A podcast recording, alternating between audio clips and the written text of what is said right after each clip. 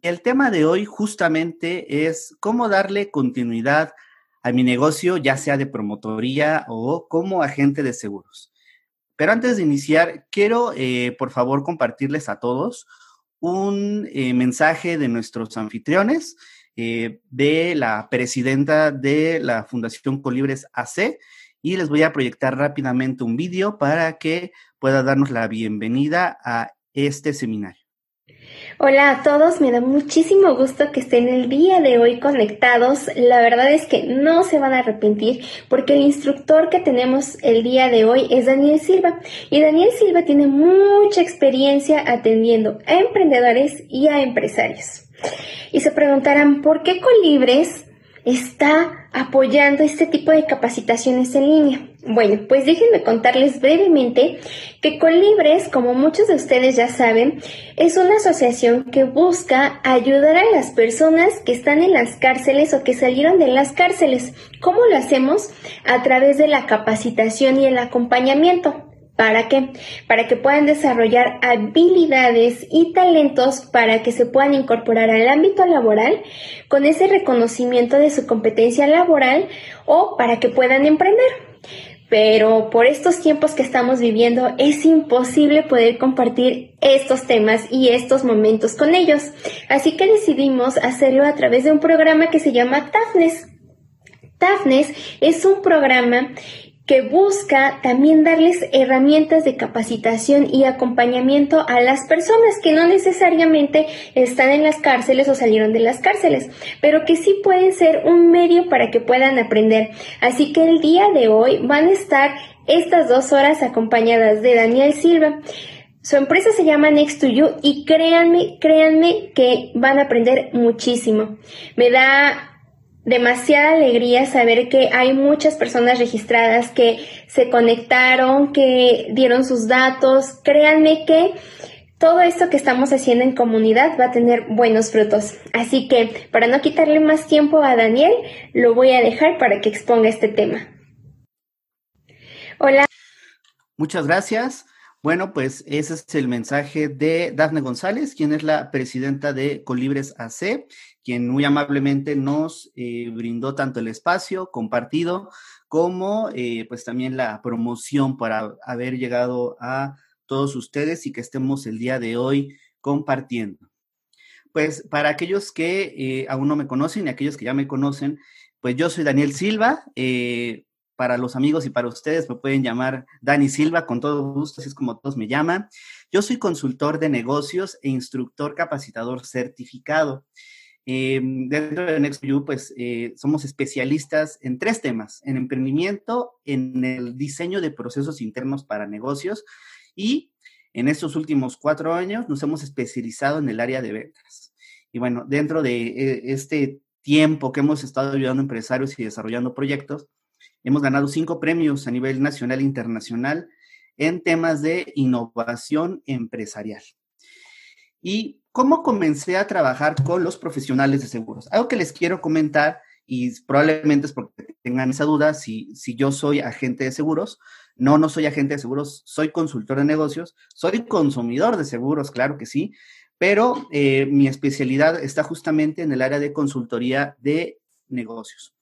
¿Cómo empecé a trabajar con los profesionales? Bueno, pues hace aproximadamente dos años y medio casi, eh, pues uno de nuestros clientes nos recomendó con una agente eh, de seguros, justamente primero fue en Seguros Atlas, después fue en Seguros Monterrey, después nos movimos hacia Allianz y después a Prudential.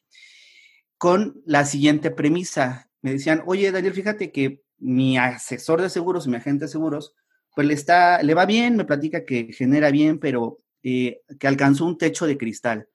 Em, ¿A qué nos referimos con ese techo de cristal? Bueno, pues las primas, em, las pólizas, están logrando los objetivos de pólizas, pero el valor de la prima promedio que están ingresando, pues no, no les permite acceder a un nuevo nivel, ¿no? Que es lo que, pues en algunas compañías le llaman, por ejemplo, gran diamante, otros le llaman asesor experto, máster, dependiendo de la compañía en la que trabaje, ¿no?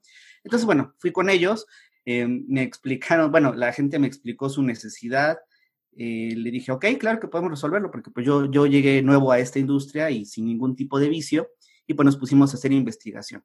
Y a partir de ese momento, pues empezamos a atender eh, poco a poco a agentes consolidados. Ustedes saben que hay como en la industria tres niveles más o menos de, de agentes, ¿no?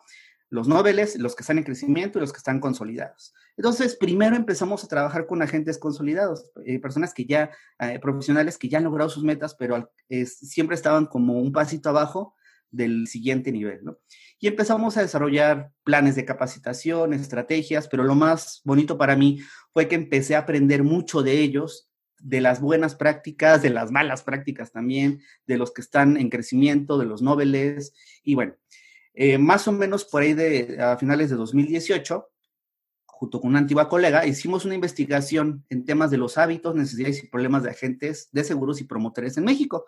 Esto, bueno, para un proyecto tecnológico que se hizo en ese momento y ganamos un premio de emprendimiento eh, por parte de la Universidad Tecnológica de México, eh, porque, bueno, y logramos interpretar muchísimos de los hábitos y problemas que sufren los agentes de seguros, principalmente en México.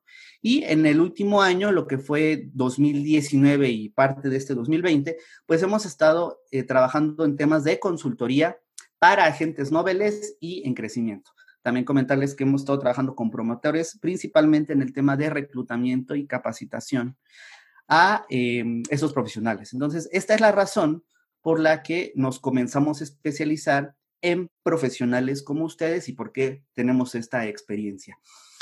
¿Cuál va a ser nuestra agenda el día de hoy en nuestro seminario?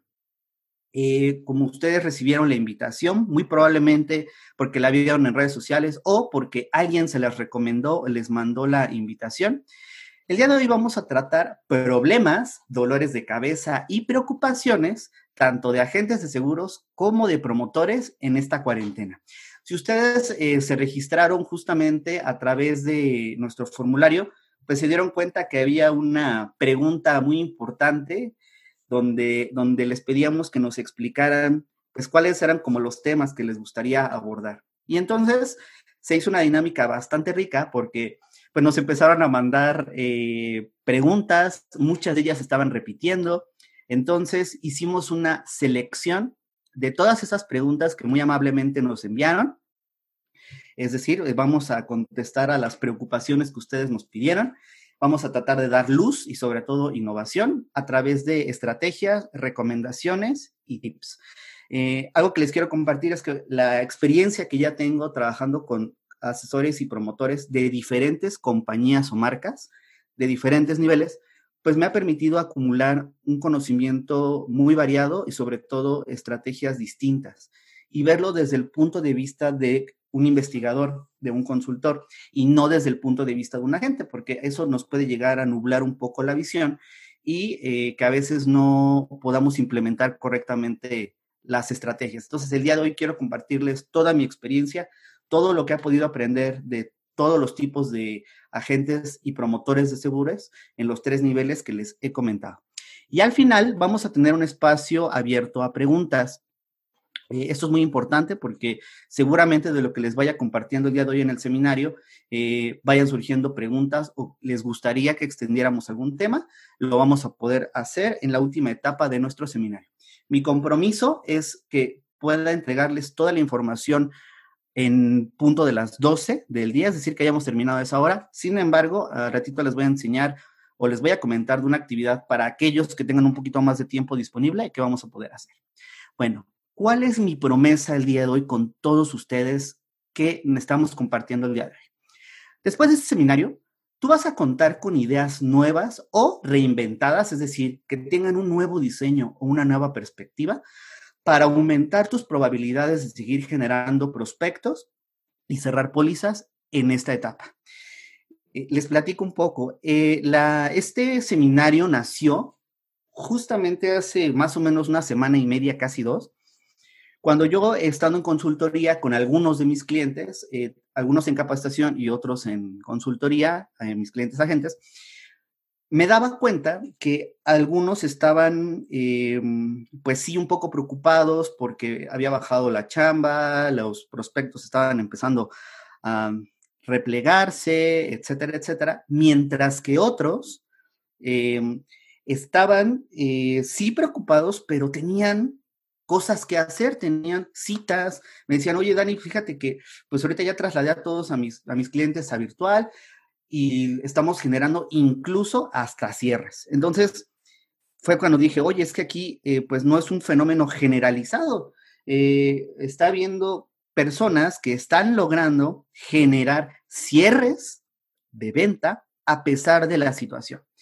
Entonces, pues me puse a platicar con ellos, eh, quise hacer nuevamente este proceso de investigación y pues nos dimos cuenta de, de varios factores que a muchos agentes los están deteniendo en esta situación y a otros les están permitiendo sacar el mejor provecho. Entonces, esa es la razón del por qué creamos este seminario.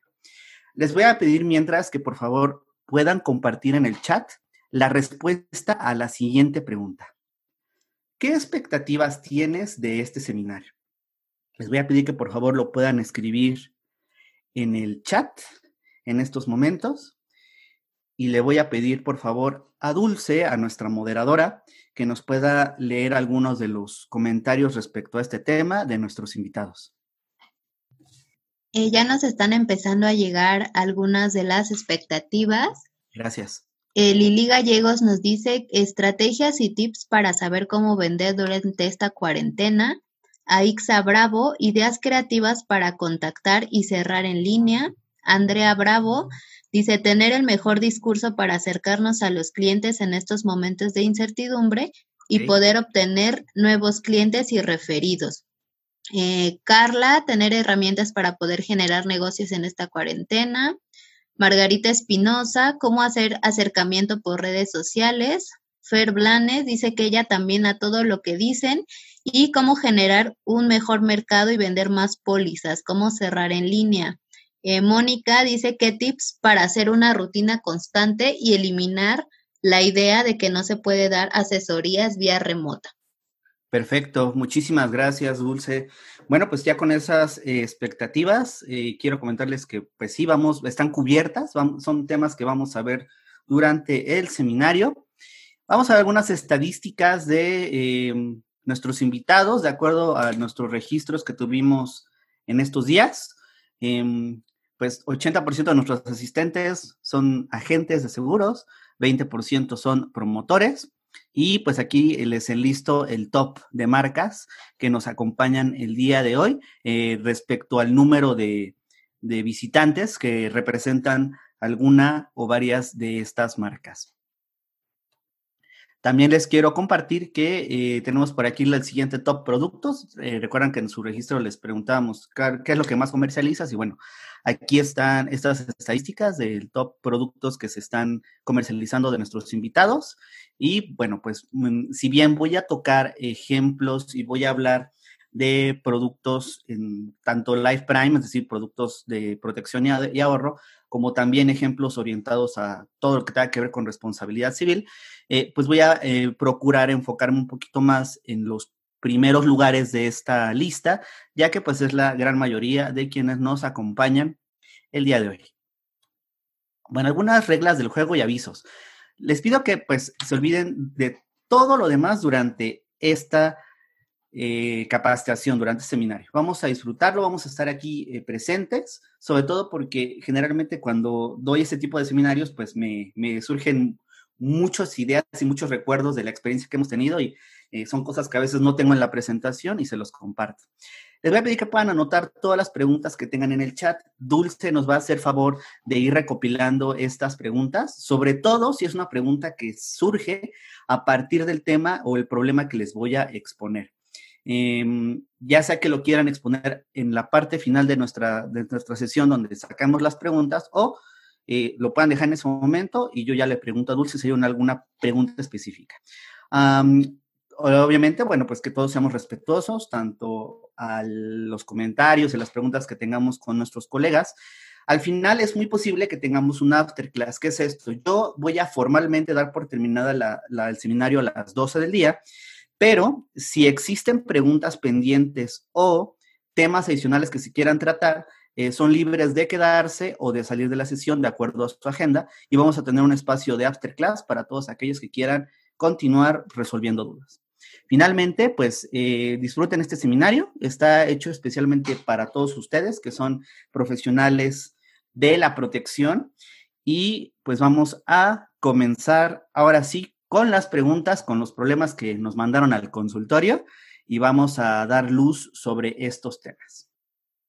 Ah, bueno, una recomendación inicial de todo lo que les voy a compartir y esto es porque lo he visto con muchísimos de mis clientes y también con, con el ramo asegurador en general. Toma todas las ideas y busca adaptarlas, tropicalizarlas y mejorarlas. No copies o busques el santo grial en los seguros. ¿A qué me refiero con esto? Una práctica que yo he visto muchísimo entre los agentes de seguros y también incluso en algunos promotores es encontrar este santo grial que les permita resolver algún tema específico. Y seguramente, pues, eh, alguno de ustedes les pueda eh, em, hacer ruido porque lo hayan escuchado con algún colega, ¿no? ¿Qué queremos el ANF de tal persona eh, o el diagnóstico de financiero, dependiendo en la, en la compañía en la que tú trabajes, o que queremos el guion telefónico de tal persona para utilizarlo. Y yo me he dado cuenta que a pesar de que conseguimos esos guiones, esos formatos, esas eh, estrategias, muchos profesionales pues lo copian tal cual y aún así no les sale o no les funciona y no entienden el por qué. Y yo me, he percatado con, los profesionales que hemos trabajado que es justamente porque esa solución, ese pitch, ese guion, ese formato, ese lo que sea, no está adaptado justamente a las habilidades del el agente. Y aquí hablo un poco del tema de las habilidades rojas o azules. Em, en temas de agentes de seguros y promotores me he encontrado dos grandes mundos, ¿no? Em, los agentes rojos y los agentes azules. Agentes rojos eh, están muy orientados a la venta, eh, sí logran sus objetivos, eh, hacen un poquito de estrategias de presión, y los azules están más del otro punto, donde tienen un poquito más este gusto por escuchar, sí buscan obviamente la venta, pero tienen un mayor nivel de preocupación por el cliente, generalmente son un poquito más introvertidos. Entonces, no es que uno sea bueno o malo, sino que son eh, mundos completamente diferentes en cuanto a habilidades. Entonces, a veces hay herramientas que, que están hechas por una persona roja y una persona azul la trata de utilizar y no le sale, o viceversa. Herramientas azules que trata de utilizar alguien rojo y no le va a funcionar. Entonces, esta recomendación se los hago para que lo tomen en cuenta a largo plazo, cuando busquen herramientas específicas, eh, adáptenlas, hagan la tropicalización y sobre todo mejórenlas porque eso es lo que va a garantizar que esas herramientas o esa caja de herramientas que puedan utilizar, pues realmente les funcione dentro de su negocio. Muy bien, vamos a empezar con la primera pregunta que nos la mandó, eh, bueno, varios agentes nos lo enviaron y la resumimos de esta manera. ¿Cómo tener prospectos en esta situación, en esta situación de contingencia que ya todos conocemos, si ya no podemos salir? Entonces, revisando varias estrategias que hemos implementado con clientes y también preguntándoles qué es lo que han estado haciendo y las mejores prácticas, nos encontramos con las siguientes dos estrategias.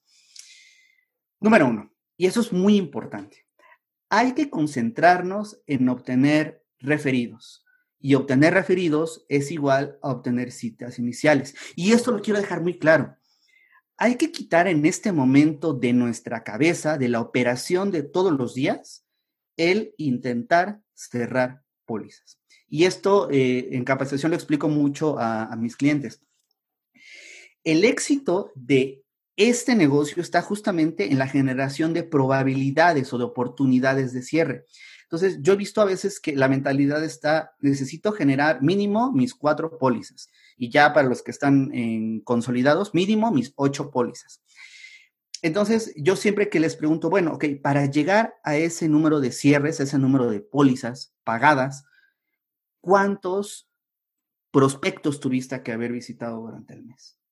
Entonces, desgraciadamente, a veces tenemos en la mente el número con el que voy a cerrar el mes y no todo el esfuerzo que tengo que llevar a cabo para lograr ese objetivo. Entonces, a partir de ahora yo te recomiendo que definas ese número de referidos, ese número de citas iniciales que vas a tener. Y que tú sabes, primero tienes número de citas iniciales, después tu embudo se va al número de solicitudes o, o, cierres o posibles cierres que vayas a generar y ese embudo terminará siendo un número de pólizas. Entonces, enfócate en el número que vas a definir para tener referidos y citas iniciales. Olvídate ahorita del otro número, que es el cierre de las pólizas. ¿Qué es lo que vas a hacer? La estrategia por excelencia que nosotros compartimos a detalle con nuestros clientes es agendar citas de revisión con tu cartera de clientes. Y esto es algo que varios agentes consolidados eh, en alguna de las compañías con las que trabajamos lo hemos consultado y es lo que naturalmente están haciendo. Eh, ahorita vamos a hablar a detalle qué hacemos en la parte de revisión, pero se trata de que ahorita es el mejor momento para contactar a nuestra cartera de clientes. Recuerda que nosotros eh, como agentes vivimos y, digo, lo digo hacia mí porque me gusta eh, fundirme con ustedes cuando hablo de la profesión. Eh, nuestro, nuestra gasolina es justamente los referidos. Porque sí, podrás intentar atraer prospectos a través de otros medios de manera fría, y ahorita voy a hablar, por ejemplo, redes sociales, pero realmente el porcentaje más alto de cierre va a estar con estos contactos que están más tibios o incluso calientes, es decir, referidos de personas que ya te conocen o que ya han trabajado contigo. Entonces, esa estrategia se va a enfocar en retomar nuestra cartera de clientes. Ahora, si no tienes una cartera de clientes, o sea, me refiero literal a un documento o un lugar donde tú tengas anotados nombre, teléfono, correo, póliza, etcétera, de tus clientes, pues creo que es el mejor momento para que comiences a organizar eso. Eh, porque si no tienes esta información consolidada, ya sea desde un Excel con una base de datos sencillita, que eso a veces es lo mejor, hasta en tu CRM, eh, no importa realmente el, medio, lo importante es que lo tengas anotado, porque si no, te vas a, a, desorganizar al momento de hacer esto. Y es el segundo tip, hazlo de una manera sistemática. Te vas nombre por nombre. Vas a empezar a contactar a eh, a estas personas y vas a agendar la mayor cantidad de citas posible en el día. Eh, escuchaba por ahí con algunos eh, clientes y, testimonios de sus colegas que había personas que lograban hacer hasta 12 citas de este tipo al día, ¿no? o combinadas con las de diagnóstico y las de incluso cierre. Lo importante es eso, que ahorita tú vas a retomar tu cartera de clientes para poder otra vez iniciar el proceso de pedir referidos. Y em, además esto te va a mantener activo a ti y va a ayudar a tus clientes a mantenerse activos. Recuerden que ahorita pues la gran mayoría de las personas estamos eh, guardadas en casa o en algún lugar donde podamos estar en aislamiento social. Lo mismo está pasando con la gran mayoría de las personas que están afuera. Entonces, se dan fenómenos sociales y psicológicos muy interesantes y muy extraños.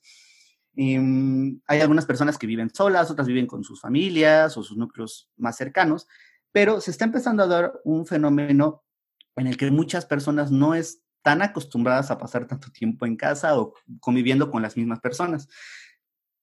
Entonces se están aburriendo o se están eh, comenzando a poner ansiosos. Y el hecho de que tú puedas eh, hacerles, digamos, esta invitación para comunicarse, para tener una videollamada, que vamos a hablar de eso a detalle al ratito, eh, va a ser más accesible. Lo que yo he notado con varios de mis clientes, eh, algunos que son noveles o en crecimiento, es que tienen la creencia de que la gente los va a rechazar en estos momentos. O probablemente ya intentaron hacer una reunión y ya lo rechazaron y obviamente pues eso ya, eso nos crea una, mentalidad de, ay, ya es que ya me van a, me van a rechazar todos los demás. No, la verdad es que eh, a nivel afectivo, este es el mejor momento para tener interacciones con personas con las que no convivimos tanto, porque eso nos saca de la rutina, sobre todo, pues, si sus clientes no están llevando a cabo tantas actividades profesionales en el día, pues van a estar todavía más aburridos. Entonces, quiero que tengan eso en mente. Ahorita es el mejor momento para contactarnos con nuestra cartera en temas eh, virtuales. Ahora, ¿qué tiene una cita de revisión? Eh, después de tantos años que hemos estado viendo este tema con nuestros clientes, hemos llegado a una propuesta de modelo eh, que yo les sugiero que lo puedan llevar a cabo. Recuerden, todo esto es mejorable y adaptable, pero en mi experiencia de éxito hemos visto que una cita de revisión debe contener lo siguiente. Primero que nada, lo importante es actualizarse en la situación del cliente. Es un poquito la parte de romper el hielo. Algo que yo siempre comparto en capacitación es que cuando nosotros nos actualizamos respecto a la situación de nuestros clientes, es para obtener dos cosas muy importantes. Si ha tenido cambios financieros importantes, como por ejemplo que lo hayan despedido, que tenga un nuevo trabajo, que haya tenido un ascenso, y dos, si ha tenido algún tema o algún cambio a nivel personal o familiar, es decir, un tema importante. Alguien falleció, se separó, eh, no sé, acaba de nacer un hijo. Entonces, todo eso es importante que primero lo, conozcamos y se lo preguntemos, porque, pues, naturalmente, eso nos va a dar pie a otro posible, otras posibles oportunidades o anticiparnos a una situación en la que nuestro cliente necesita hablar con nosotros respecto del, del plan o de la estrategia que tenga contratada. Entonces, esto nos permite, primero que nada, romper el hielo y sobre todo volvernos a poner en sintonía, ¿no? Eh, aquí es donde a los agentes más sistemáticos, pues yo les aplaudo que tienen sus expedientes muy bien armados, ¿no? Y que tienen ahí sus notas en su diagnóstico financiero sobre la situación familiar y financiera de su cliente, ¿no? Y que lo tienen perfectamente guardado.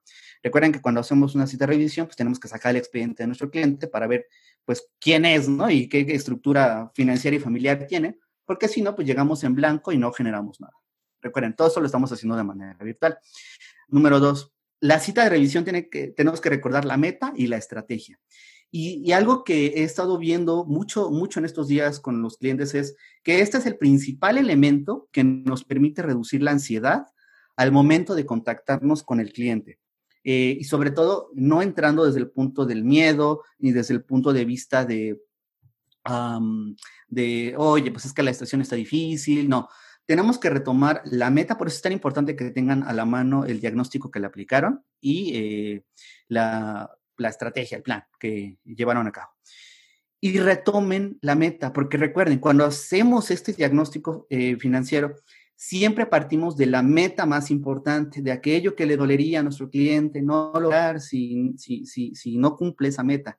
Entonces, necesitamos volverlos a eso porque emocionalmente les permite decir, ok, tienes razón, eh, por algo eh, llevé a cabo esta estrategia porque es una meta que estaba en mi prioridad número uno. Una vez que recordamos la meta y la estrategia, aquí es donde podemos resolver algún tipo de duda respecto al producto. Recuerden que a sus clientes, luego se les olvida eh, por qué lo contrataron y cuáles son las condiciones que tiene el plan.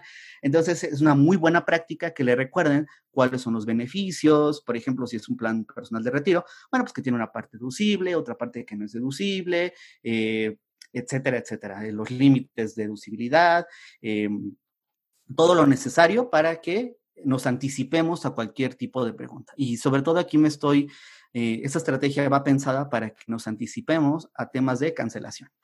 Después, una vez que ya retomamos ese tema, ahora vamos a evaluar la calidad en el servicio. ¿Qué es esto? Bueno, em, tengo que preguntarle abiertamente a mi cliente, oye, ¿cómo te ha parecido esa estrategia después de un año, después de dos años que la tienes? Eh, dos, ¿qué te pareció la asesoría que tuvimos justamente a ese tiempo y la que estamos ahorita retomando? Ah, eh, Tres, ¿qué actitud o cómo calificarías mi actitud y mi servicio hacia ti? Si, si, tú dentro de tu despacho, de tu negocio, tienes alguien que te ayuda en la parte administrativa o que contacta a tus clientes, pues tendrás que pedirle que lo evalúen antes. Aquí la verdad es donde a veces a los agentes les da miedito em, aplicar esto porque sienten que los van a calificar mal. Pero si sientes que te van a calificar mal, pues entonces es el momento de que revises cómo estás llevando a cabo tu proceso. Pero si lo estás llevando de manera correcta, Em, pues es el mejor momento. ¿Por qué? Porque este es el punto de inflexión en el que si mi cliente me dice, no, la verdad es que me gusta mucho tu servicio, Dani, eh, la, asesoría que me diste fue excelente, em, el tema de los, de los recibos, de la facturación, etcétera, etcétera, la verdad es que me, me han ayudado bastante. Entonces, aquí lo que necesitamos es obtener la aprobación de nuestro cliente. Después, recuerden que ese es el proceso largo, ¿eh? y esto se los digo todo para que puedan implementarlo todo o algunas partes, pero yo les recomiendo que lo implementen todo. Después le vamos a solicitar un testimonio. Muy pocos agentes tienen esta práctica.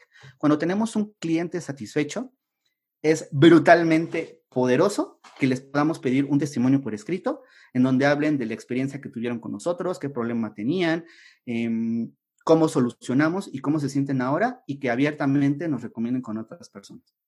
Ahorita eh, les puedo explicar dónde utilizar ese testimonio en la parte de la venta. Esto lo que nos permite es crear credibilidad. Y si mi cliente ya me dijo que le gusta mi servicio, que está cómodo con el plan, pues entonces es el mejor momento para pedirle el primer favor, que es un testimonio. Es por escrito, lo puede hacer posteriormente, que no lo mande eh, digitalizado y que pues, nos autorice el poder compartirlo solamente como caso de éxito evidencia con nuestros clientes. Después, vas a capacitar a tu cliente. Recuerden que a veces los clientes eh, cuando hicimos el diagnóstico financiero, pues se, definió una o dos metas que son las prioritarias. Y entonces la estrategia que le estamos proponiendo se enfoca en eso. Un plan de retiro, un plan educacional, probablemente un ordinario de vida para el tema de un ahorro a mediano plazo o el tema de los gastos médicos. Entonces, a veces nuestro cliente solamente se queda con una visión de nosotros, es decir, con el producto que tiene. Entonces, cuando hacemos estas revisiones, yo he notado que le, se toman unos minutos para explicarle al cliente formalmente todo lo demás en lo que tiene capacidades.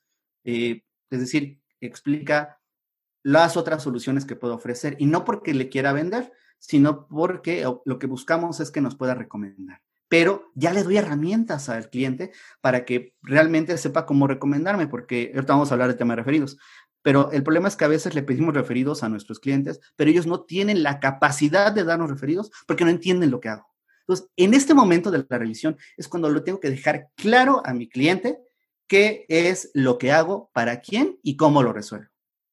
De esa manera, aumento las probabilidades de que me den referidos.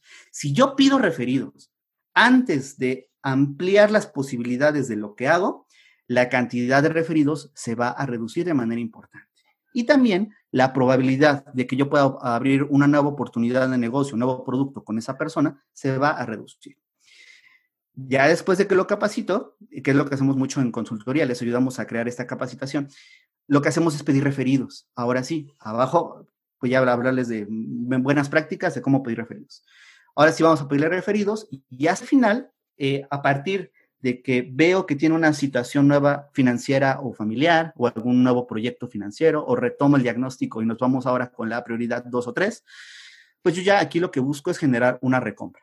Es decir, si teníamos ya un plan personal de retiro y teníamos en segunda meta tener por ahí tal vez un ordinario de vida que nos sirviera como ahorro a mediano plazo, eh, retomarlo, hacerle la propuesta e incluso decirle que podemos hacerle una cotización. Entonces, aquí lo importante es que no nos dé vergüenza preguntar, oye, ¿en qué más te puedo ayudar? De lo que te presenté hace un momento de los servicios, ¿hay algo que te interesaría que lleváramos a cabo? para que puedas seguir cumpliendo tu prioridad 2 o 3 de tu análisis financiero. Entonces, ahí es donde a veces se nos olvida preguntar, ¿no? Y, preguntando eh, es mucho mejor que diga, no, muchas gracias, ahorita no, a que tú te hayas quedado con la duda y que probablemente si lo hubieras preguntado, oye, creo que ya estamos listos para ese ahorro o para esta protección en temas de salud que por esa situación lo dejaste esperar un tiempo, pues vamos a retomarlo. Entonces, este es el orden y las acciones que yo les recomiendo que puedan llevar a cabo en una cita de revisión. Número dos, eh, para ese tema de As Networking Digital. Es un poquito similar a lo anterior, pero aquí lo vas a hacer y vas a sacar tu lista de contactos de todas aquellas personas que no sean tus clientes. La estrategia anterior es con tu cartera de clientes. Esta es con toda la gente que no sea tu cliente. Lo que vas a hacer es sacar una cita de lo que, yo le llamo el café virtual cuando recuerdas que estábamos en el, en el, en el mundo anterior hace mes y medio, casi dos, que pues tú te ibas a tomar un café o un té, lo que sea, con amigos y colegas eh, que no habías visto hace mucho tiempo, porque pues el trabajo, la profesión los fueron alejando, la vida en general, pero pues ahí están en contacto. Y que buscas reunirte con esa persona por puro eh, placer, es decir, por ver cómo está, por compartir, por volver a actualizarse, ¿no? Bueno, pues vamos a hacer lo mismo, pero de manera virtual. Entonces, vas a buscar en tu WhatsApp, en tus contactos, en tus redes sociales, qué contactos no has mm, probablemente ni siquiera em, hablado, o sea, se, agregaron a, las redes sociales, pero nunca se han hablado, y que tú te acuerdas que era alguien de tu pasado, ¿no? Ahorita vamos a ver un poquito el tema de los, de los círculos de influencia. Y lo que vas a hacer es sacar una cita. Oye, ¿cómo estás? Hace mucho que no nos vemos, no nos vemos desde la universidad, desde tal trabajo. Eh, ¿Cómo estás en este tema de la cuarentena? ¿Estás guardado como yo seguramente? Oye, ¿te parece si nos generamos por ahí una llamada o una videollamada únicamente con el objetivo de ver qué estás haciendo? Ahora, aquí lo importante es esto. Nunca vas a hablar primero de ti. Este tipo de reuniones están enfocadas para escuchar. El grave error que, tenemos los profesionales en esta, en esta industria es que eh, te preguntan, ¿a qué te dedicas? ¿No? soy, ah, y empezamos con toda la etiqueta, ¿no? soy asesor patrimonial, soy coach de finanzas personales, son, y ya, todas las etiquetas que solemos utilizar, que yo no recomiendo utilizarlas porque encasillan a la persona que nos escucha sobre lo que podemos hacer y los, los espantamos. Entonces, le vas a decir, oye, pues quiero sacar esta reunión, esta llamada para ver cómo estás, me, me interesa saber qué estás haciendo o cuál es tu trabajo, tu negocio, para ver de qué manera nos podemos apoyar. Entonces, pues ya sacas la cita, Em, eh, le vas a preguntar pues, las, las preguntas de base, que es, oye, pues actualmente, por ejemplo, si es un compañero de la universidad, oye, ¿qué estudiaste? Eh, ¿Qué estás trabajando? ¿A poco eh, ya tienes familia? ¿Dónde estás viviendo? Entonces, esa información que de base nos permite actualizarnos sobre la persona y tenemos que hacerlo obviamente de manera auténtica, si se dan cuenta, pues es información que nos permite también precalificar un poco a la persona. Recuerden, no le queremos vender, lo que queremos es tener un mayor número de contactos. Y cuando ya te toque hablar a ti, con base en lo que tú hayas escuchado de la persona, pues vas a decir tu pitch. Prohibido decir, soy asesor de seguros, soy coach de finanzas personales, soy todas estas etiquetas. Prohibido decirlo. ¿Por qué? Porque recuerda que eso te encasilla.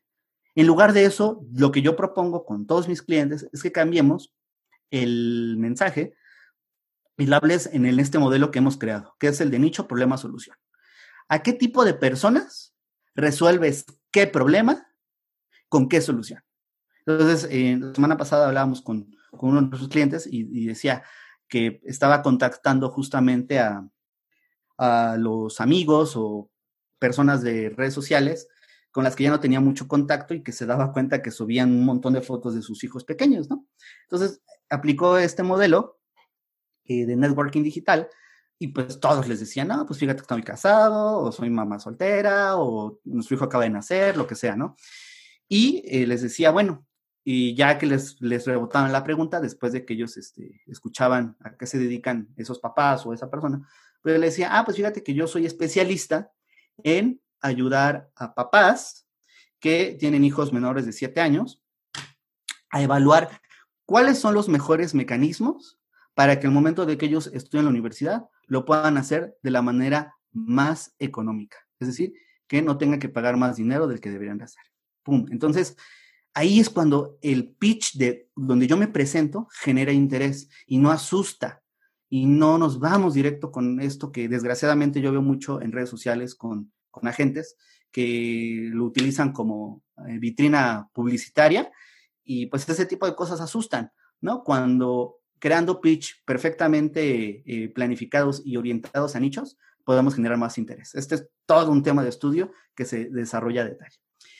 Una vez que tú ya platicas lo que haces y que ya escuchaste a tu contacto en este networking digital, pues lo que vas a hacer es pedirle ayuda para obtener referidos. Un pitch tipo, oye, fíjate que eh, te agradezco mucho que me hayas compartido esto. Em, por ejemplo, si la persona que estás hablando es alguien que es un emprendedor o alguien que tiene su negocio, pues tú auténticamente deberás prestarle también tu ayuda para tratar de referirlo, de conseguirle clientes, de ayudarlo, ¿no? Em, y le vas a pedir lo mismo de vuelta. Oye, eh, lo que te platiqué, a mí me gustaría mucho que si tú conoces, siguiendo con el ejemplo, a otros papás, o sea, recuerda que siempre es hablar en tercera persona. Si tú conoces a otros papás que este tema les interesaría, eh, yo brindo asesorías completamente virtuales para encontrar estas estrategias. Eh, y a eso es a lo que me dedico. Si tú conoces a otros papás que esta asesoría les, les podrías, les sería, les sería valiosa o les sería fundamental o importante o interesante, te pido que por favor me puedas recomendar con ellos. Entonces tú siempre vas a mandar el mensaje en tercera persona. Recomiéndame con ellos, platícales de mí, ayúdame a acercarme a ellos. Y si eventualmente quien te está escuchando, tu contacto en este networking digital, se siente identificado y obviamente porque probablemente pues te tenga confianza o, por el tiempo que se conocieron hay un nivel de contacto, pues es cuando se, se, se, da este fenómeno que yo le llamo el ponerse el saco. Es decir, oye, pues es que de acuerdo a lo que me platicaste un poquito, pues me interesa lo que tú haces. Entonces, pues generalmente la pregunta es, ¿cuál es el siguiente paso? ¿No? Entonces, en este tema, eh, y es algo que yo les quiero compartir de toda mi experiencia que he tenido trabajando con los agentes, el secreto está justo en la comunicación en cómo decimos las cosas y en qué decimos, porque eh, me da mucha tristeza ver que muchas gentes repiten los mismos errores, de caer en, mandar publicaciones que son más em, como estos banners publicitarios, en lugar de generar interés como el polen a las abejas. Entonces, vamos a hablar un poquito más de eso, pero quería dejarles esta estrategia porque estas dos que les acabo de comentar es lo que podemos hacer ahorita todos los días. Saca citas para revisar eh, la situación con tus clientes y saca citas para empezar a generar clientes, eh, perdón, a generar contactos que te ayuden a referirte. Si tú eh, dedicas esta actividad todos los días, ok, probablemente igual no tienes ahorita cierres, pero ¿qué crees? para los siguientes dos, tres, cuatro, cinco semanas vas a empezar a tener muchos. Vas a tener trabajo, vas a tener materia de donde cortar. Recuerda lo que dije al principio, necesitamos obtener referidos. Nuestra masa de trabajo es las citas iniciales. Y si no tengo referidos, no puedo hacer citas iniciales. Entonces, estas dos estrategias están eh, derivadas a eso. ¿Y qué crees? Pues no te cuesta absolutamente nada. Ok, ah, hablando de los círculos de influencia. Este es un modelo de networking que eh, nos permite siempre entender en dónde estamos posicionados. Tú estás en el centro. Tus cinco contactos más cercanos son los que tú con los que más convives. Tu familia nuclear, tus hijos, tus padres, tu pareja, tus mejores amigos, la gente con la que convives más y con la que te comunicas más, ellos son tus cinco cercanos. Bueno, ellos tienen otra función en tu vida, que es la de darte contención, pero em, no te van a eh, ayudar a dar referidos. Entonces, ahorita ellos cuídalos afectivamente, pero ahorita olvídate de ellos. Tú te vas a enfocar en los 50 contactos con los que tú eventualmente hablas, es decir, pueden ser clientes, pueden ser proveedores de servicios, pueden ser amigos eh, un poquito más eh, lejanos, que igual le hablas con ellos unas cuatro o cinco veces al año, y luego tienes un montón de contactos que son 100 o más, que son los lejanos. Esos son los que probablemente agregaste a Facebook, pero nunca se han hablado, ¿no? Eh, o se mandaron un pulgarcito de gracias por agregarme, pero era el compañerito de la escuela, del antiguo trabajo, eh, la mamá de, del compañerito de mi hijo, que nunca hemos cruzado palabra. Entonces, es muy importante que identifiques con quién tienes relación y a qué nivel está, en qué círculo está. Entonces, tú vas a empezar a enfocarte en estos primeros 50 contactos que están eh, medios, es decir, en el siguiente nivel, y después en los 100 lejanos. De tal manera que yo te reto a que tomes tu Facebook, tomes tu, tu agenda de contactos en tu teléfono, de tu WhatsApp, y hagas esta lista y empieces a contactarlos para hacer este proceso de networking digital y que de esa manera puedas aumentar las probabilidades de que ellos sepan lo que haces y te puedan recomendar o incluso que te puedan comprar eh, o que, bueno, sepan asesorar, eh, interesar en la asesoría. Muy bien, eh, hasta aquí voy a terminar esta pregunta. Les voy pidiendo que si tienen alguna duda, lo vayan anotando en el chat y en cuanto termine esta segunda pregunta, este segundo tema, le pregunto a Dulce si tenemos por ahí alguna pregunta complementaria y nos seguimos. Segunda pregunta que me enviaron. ¿Cómo usar la tecnología para hacer citas iniciales o diagnósticos, dependiendo cómo le llamen en, tu promotoría o en tu, en tu marca aseguradora?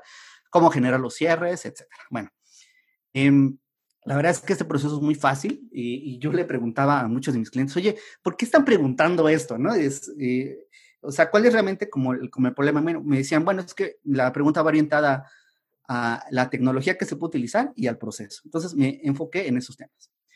Primero que nada, te voy a compartir cuál es el proceso del agente de seguros a distancia.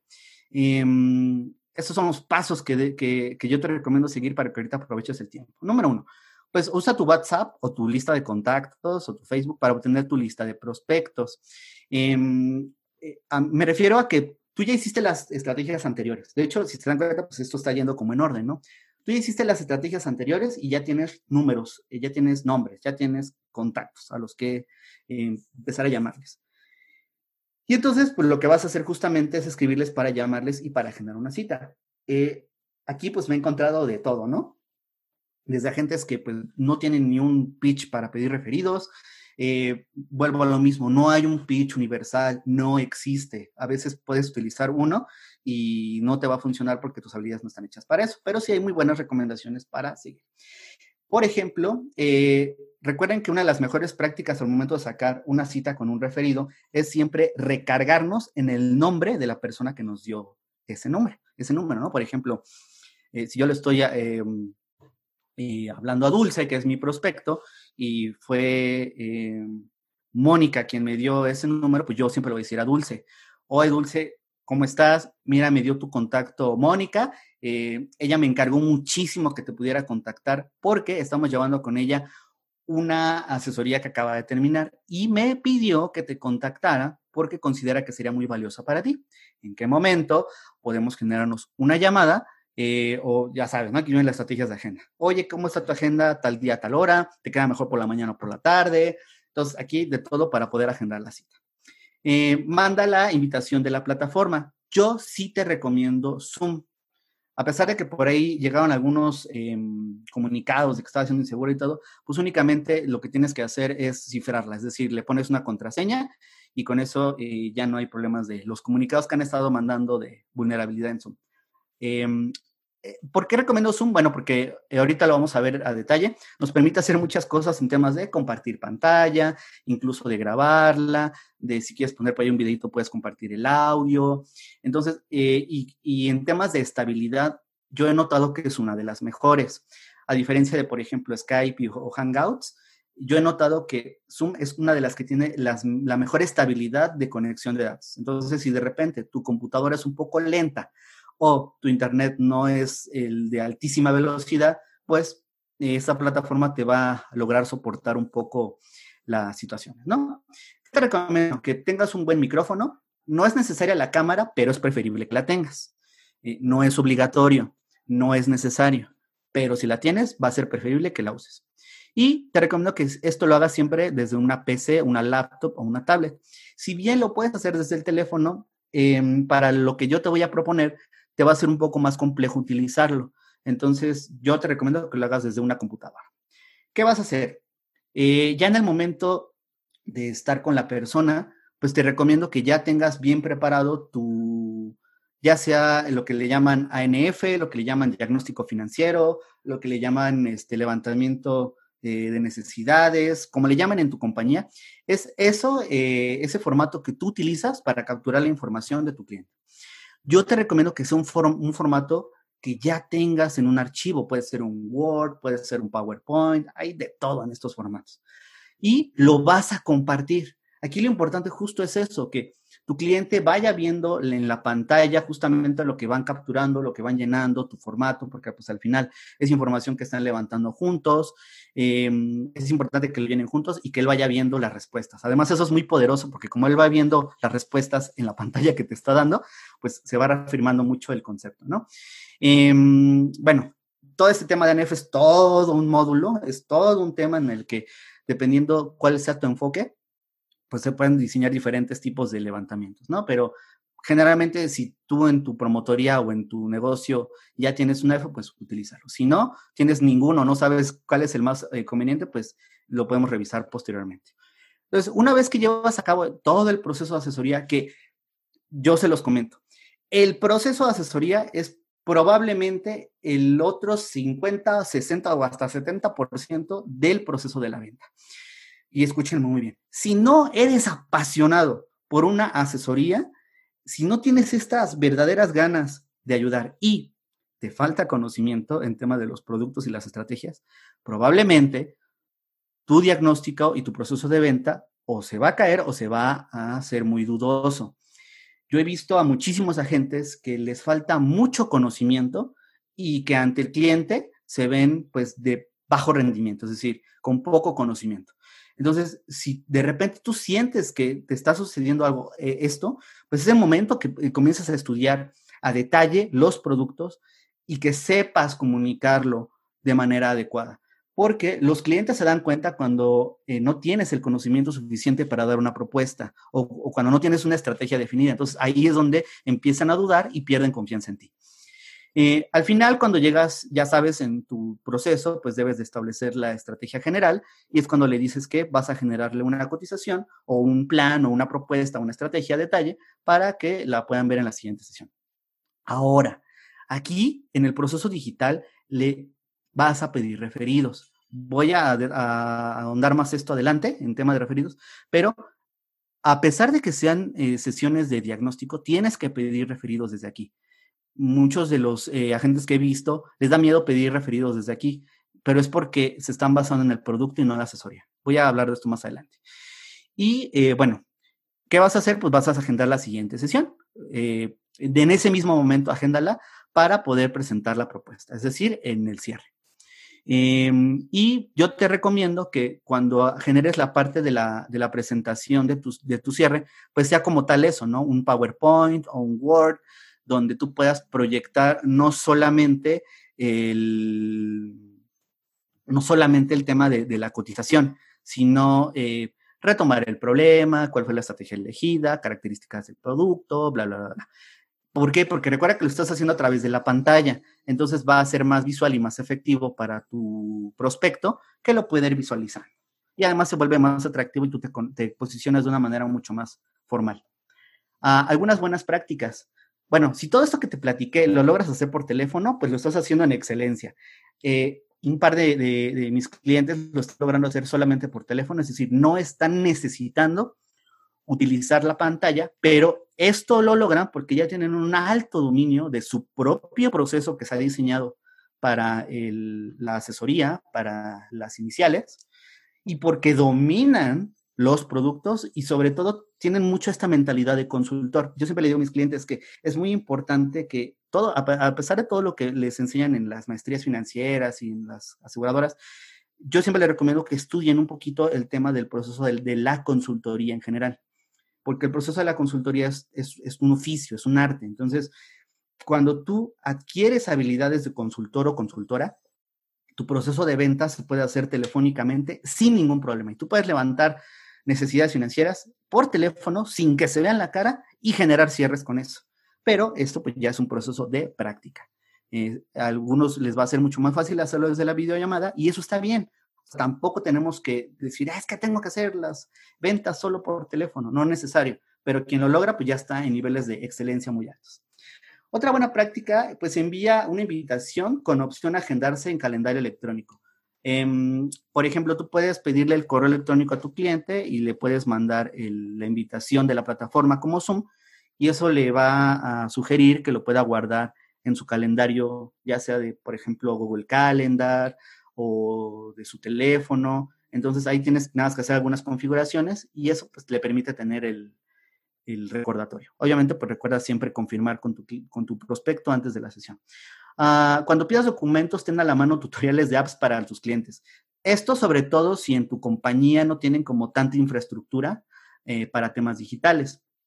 En dos compañías en las que yo he estado ayudando a asesores y promotores, pues ya tienen aplicaciones, ¿no? Donde pueden emitir hasta las solicitudes y las pólizas a través de la app y ya no tienen que tomarle fotos sin ningún problema los documentos del cliente. Pero cuando tú le pidas eh, documentos a tus clientes, como por ejemplo, pues ya sabes, el comprobante de domicilio, la, la identificación oficial, lo que necesites para tu proceso administrativo, pues yo te recomiendo que ya tengas a la mano tutoriales, porque recuerda que a algunos de los clientes les cuesta trabajo manejar las aplicaciones, no saben qué utilizar. Entonces tú vas a quedar como un excelente agente si eh, ya les brindas estas herramientas previamente. Y además, si tienes un equipo que te apoya y esos se los pueden enviar ellos, pues vas a todavía quedar mucho mejor y no pierdes tiempo. Y esto ya es un tema este, para adelantarlos en temas de administración de cartera. Crea un expediente en la nube de cada prospecto y de cada cliente. Por favor, sé ordenado. Eh, yo entiendo que a veces nuestra preocupación es crecer en número de clientes, pero de verdad, muchas veces nos han contratado para ayudarles a resolver esa desorganización que tienen cuando ya tienen 100, 200, 300, 400 clientes y su tema de archivo es un desastre Y entonces eso les empieza a afectar porque ya no tienen la información a la mano, empiezan a perder buenas prácticas de seguimiento y sus índices de retención empiezan a bajar porque están desorganizados. Entonces, la primera práctica que yo te recomiendo es que crees en tu nube, es decir, en tu Google Drive, OneDrive, lo que tú utilices para llevar la nube de tus documentos. Crea un expediente para los prospectos, es decir, donde guardes su diagnóstico y su cotización. Y en el momento en el que se emita la póliza y la pague, esa información la cortas y la pegas en la, en la carpeta del que ahora ya es tu cliente. Y todo lo que vaya sucediendo, guárdalo en esas carpetas. Em, dependiendo si tu compañía te permite digitalizar inmediatamente la póliza, guárdala ahí. Si no te lo permite y te las imprimen, pues yo te recomiendo que la eh, vuelvas virtual, que la escanees y la guardes, porque después vas a tener muchos problemas para mantener un archivo físico. Muy bien. Eh, antes de pasar a la siguiente pregunta, le quisiera preguntar a Dulce si respecto a estas dos preguntas hay alguna, alguna pregunta adicional eh, para reforzar alguno de estos temas. Eh, sí, Dani, mira, Andrea Bravo nos pregunta, bueno, nos dice, soy asesor con menos de un año, mi cartera es muy reciente. ¿Qué recomendación harías para acercarnos a ellos nuevamente? La situación de vida difícilmente les ha cambiado mucho. ¿Cómo sería la revisión? Excelente pregunta y muchísimas gracias, Andrea. Mira, en tu caso, en efecto, nosotros sabemos que el pretexto inicial de una cita de revisión, pues es justamente cuando ha pasado un año. Em, eh, por ejemplo, el mejor aspecto para eso es cuando están los gastos médicos, ¿no? ¿Y ¿Por? Porque generalmente eso implica una renovación, ¿no? Y eso lo tenemos que hacer antes de cumplir el año. Pero en todos los demás productos, yo les recomiendo que eh, pues lo hagan al año. En tu caso, eh, Andrea, que pues tus clientes, el, el más antiguo tiene todavía incluso menos de un año, lo que tú puedes hacer en este caso es que en lugar de que sea una cita de revisión, sea una cita de capacitación, como lo que hacemos en la parte de networking digital. ¿Qué es lo que hacemos? Le mandamos un mensajito a, nuestro cliente y le decimos, hola, ¿cómo estás? ¿Cómo va todo? Eh, em, ¿Qué te han comentado hoy en tu trabajo? Etcétera, etcétera. Aquí lo importante, bueno, es que no hagamos preguntas que desaten lo negativo, ¿no? Eh, son simplemente para romper el hielo. Y entonces le vamos a decir, oye, me encantaría eh, eh, saber si podríamos conectarnos, llamarnos, tener una videollamada de media hora, porque me gustaría presentarte una información con la que me gustaría que me pudieras ayudar. O me gustaría pedirte tu ayuda para presentarte una información que me va a ayudar en estos momentos con con mi carrera, ¿no?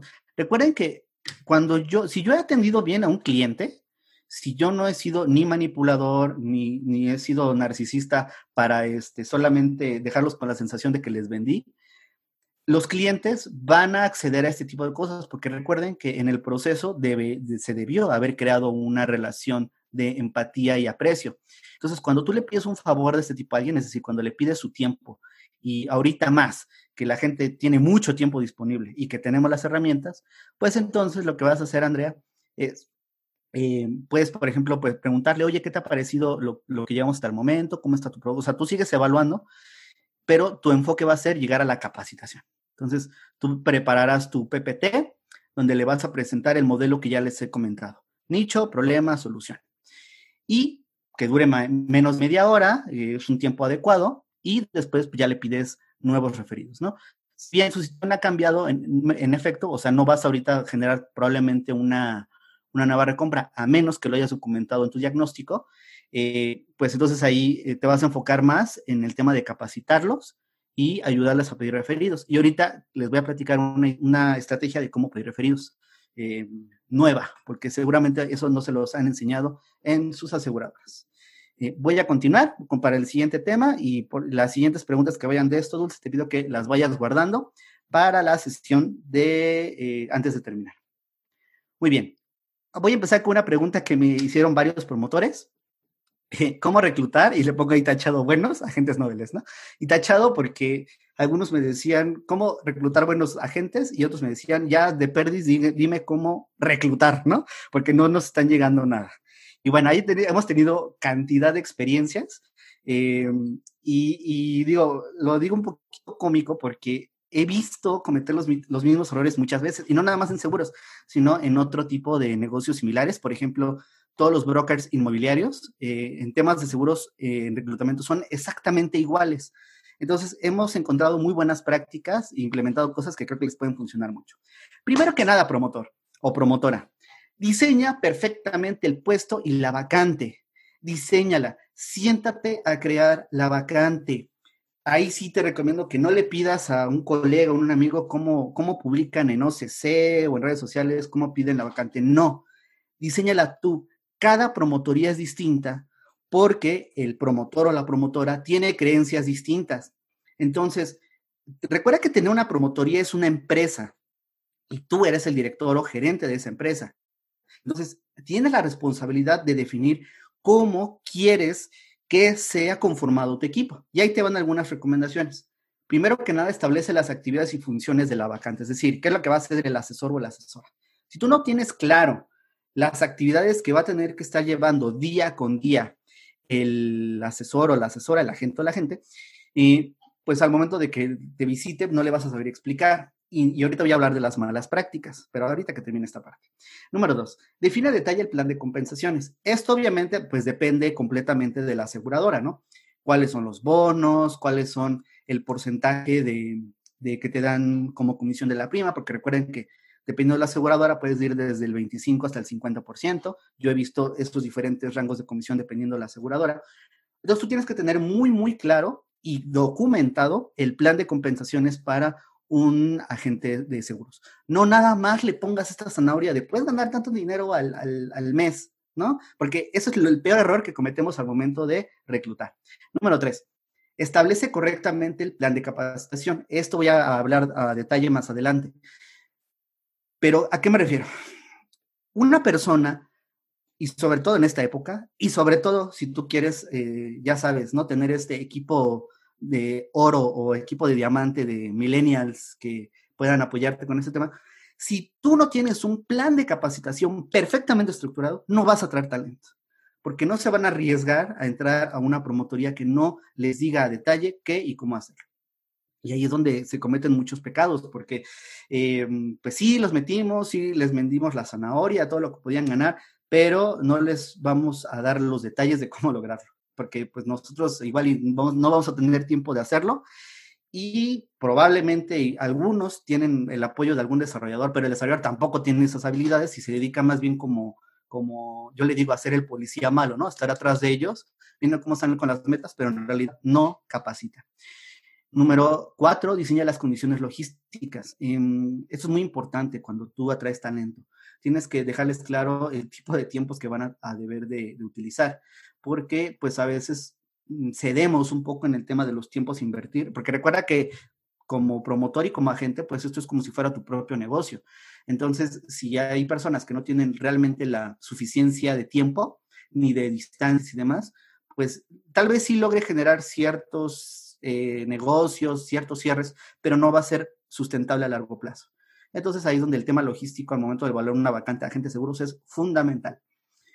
Prepara evaluaciones, eh, no hagas procesos eh, a la y se va, es decir, ah, pues este, se, se, vendió bien, me dice que él tiene experiencia en ventas, que quiere ganar mucho dinero, entra. No, tienes que evaluar otros elementos más y ahí hay este, varias pruebas básicas que puedes utilizar para evaluar perfiles que están orientados. Pero ¿qué crees? Ahí, ahí es un secreto para todos los promotores y promotoras que me están escuchando. Hemos notado que es más fácil que tú a un agente que trae habilidades de consultor o consultora, lo vuelvas un excelente vendedor que lo contrario. Em, el tema de las ventas tiene que ver justamente con el llevar procesos de contactar nuevas personas a través de recomendación. Eso es un proceso muy sencillo. Lo que a veces es muy tardado es la habilidad de comunicación, la habilidad de empatía y sobre todo eh, esta estrategia de darle a alguien contención en temas del conocimiento. Es decir, que yo te pueda escuchar y te pueda dar una recomendación con base en eso. Entonces, busquen perfiles que están orientados más a la, a la consultoría, es decir, gente que sabe comunicar, que sabe dar un consejo, que sabe transmitir una estrategia y no nada más porque son rojos vendedores yo les recomiendo, porque van a ser a largo plazo, son los que les van a generar mayor este, mantenimiento de, sus promotorías. Y la última pregunta, ¿por qué debería estar en tu promotoría y no en otra? Ya no hablemos ni siquiera de la aseguradora, ¿eh? porque en temas de aseguradoras, pues yo les puedo dar argumentos de por qué estar en una o en otra. A veces son por temas de beneficios y a veces por temas de dinero. Pero lo importante es por qué estar en esta promotoría y no en otra, porque no irme a la del otro piso, ¿no? Entonces, tú tienes que tener una propuesta de valor como promotoría. Y la gran mayoría de las propuestas de valor que yo he visto o que hemos diseñado tienen que ver con la, el tipo de capacitación que van a tener. Ahora, evita estos errores, promotor o promotora. Disfrazar la vacante con un nombre administrativo. Y eso es lo que más coraje me da. Em, porque a veces les ponen eh, eh, ejemplos como eh, gerente de ventas financieras o consultor financiero. O, sea, cambian el nombre y no me refiero a que tengas que poner agente de seguros en el título, no, hay otro tipo de, de formas de expresarlo, pero eh, a veces hasta dentro de la vacante das a entender que van a estar eh, sentados ocho horas y van a recibir eh, ese sueldo de hasta 80 mil pesos de manera mensual y obviamente pues toda la gente que te llega va con esa ideología y pues se van decepcionados y nunca más vuelven y tú estás perdiendo tiempo en reclutamiento. Ahora, orienta la vacante eh, aquí es, aquí hay que evitar, perdón, evitar orientar la vacante como un empleo en lugar de una oportunidad de negocios. Yo siempre cuando hacemos la parte de las vacantes para em, asesores inmobiliarios y agentes de seguros, siempre les decimos que cuando lo redactamos, tiene que estar pensado como que si fuera una oportunidad de negocios. ¿Por qué? Porque recuerda que como agente de seguros tú tienes que invertir tiempo, dinero y conocimientos.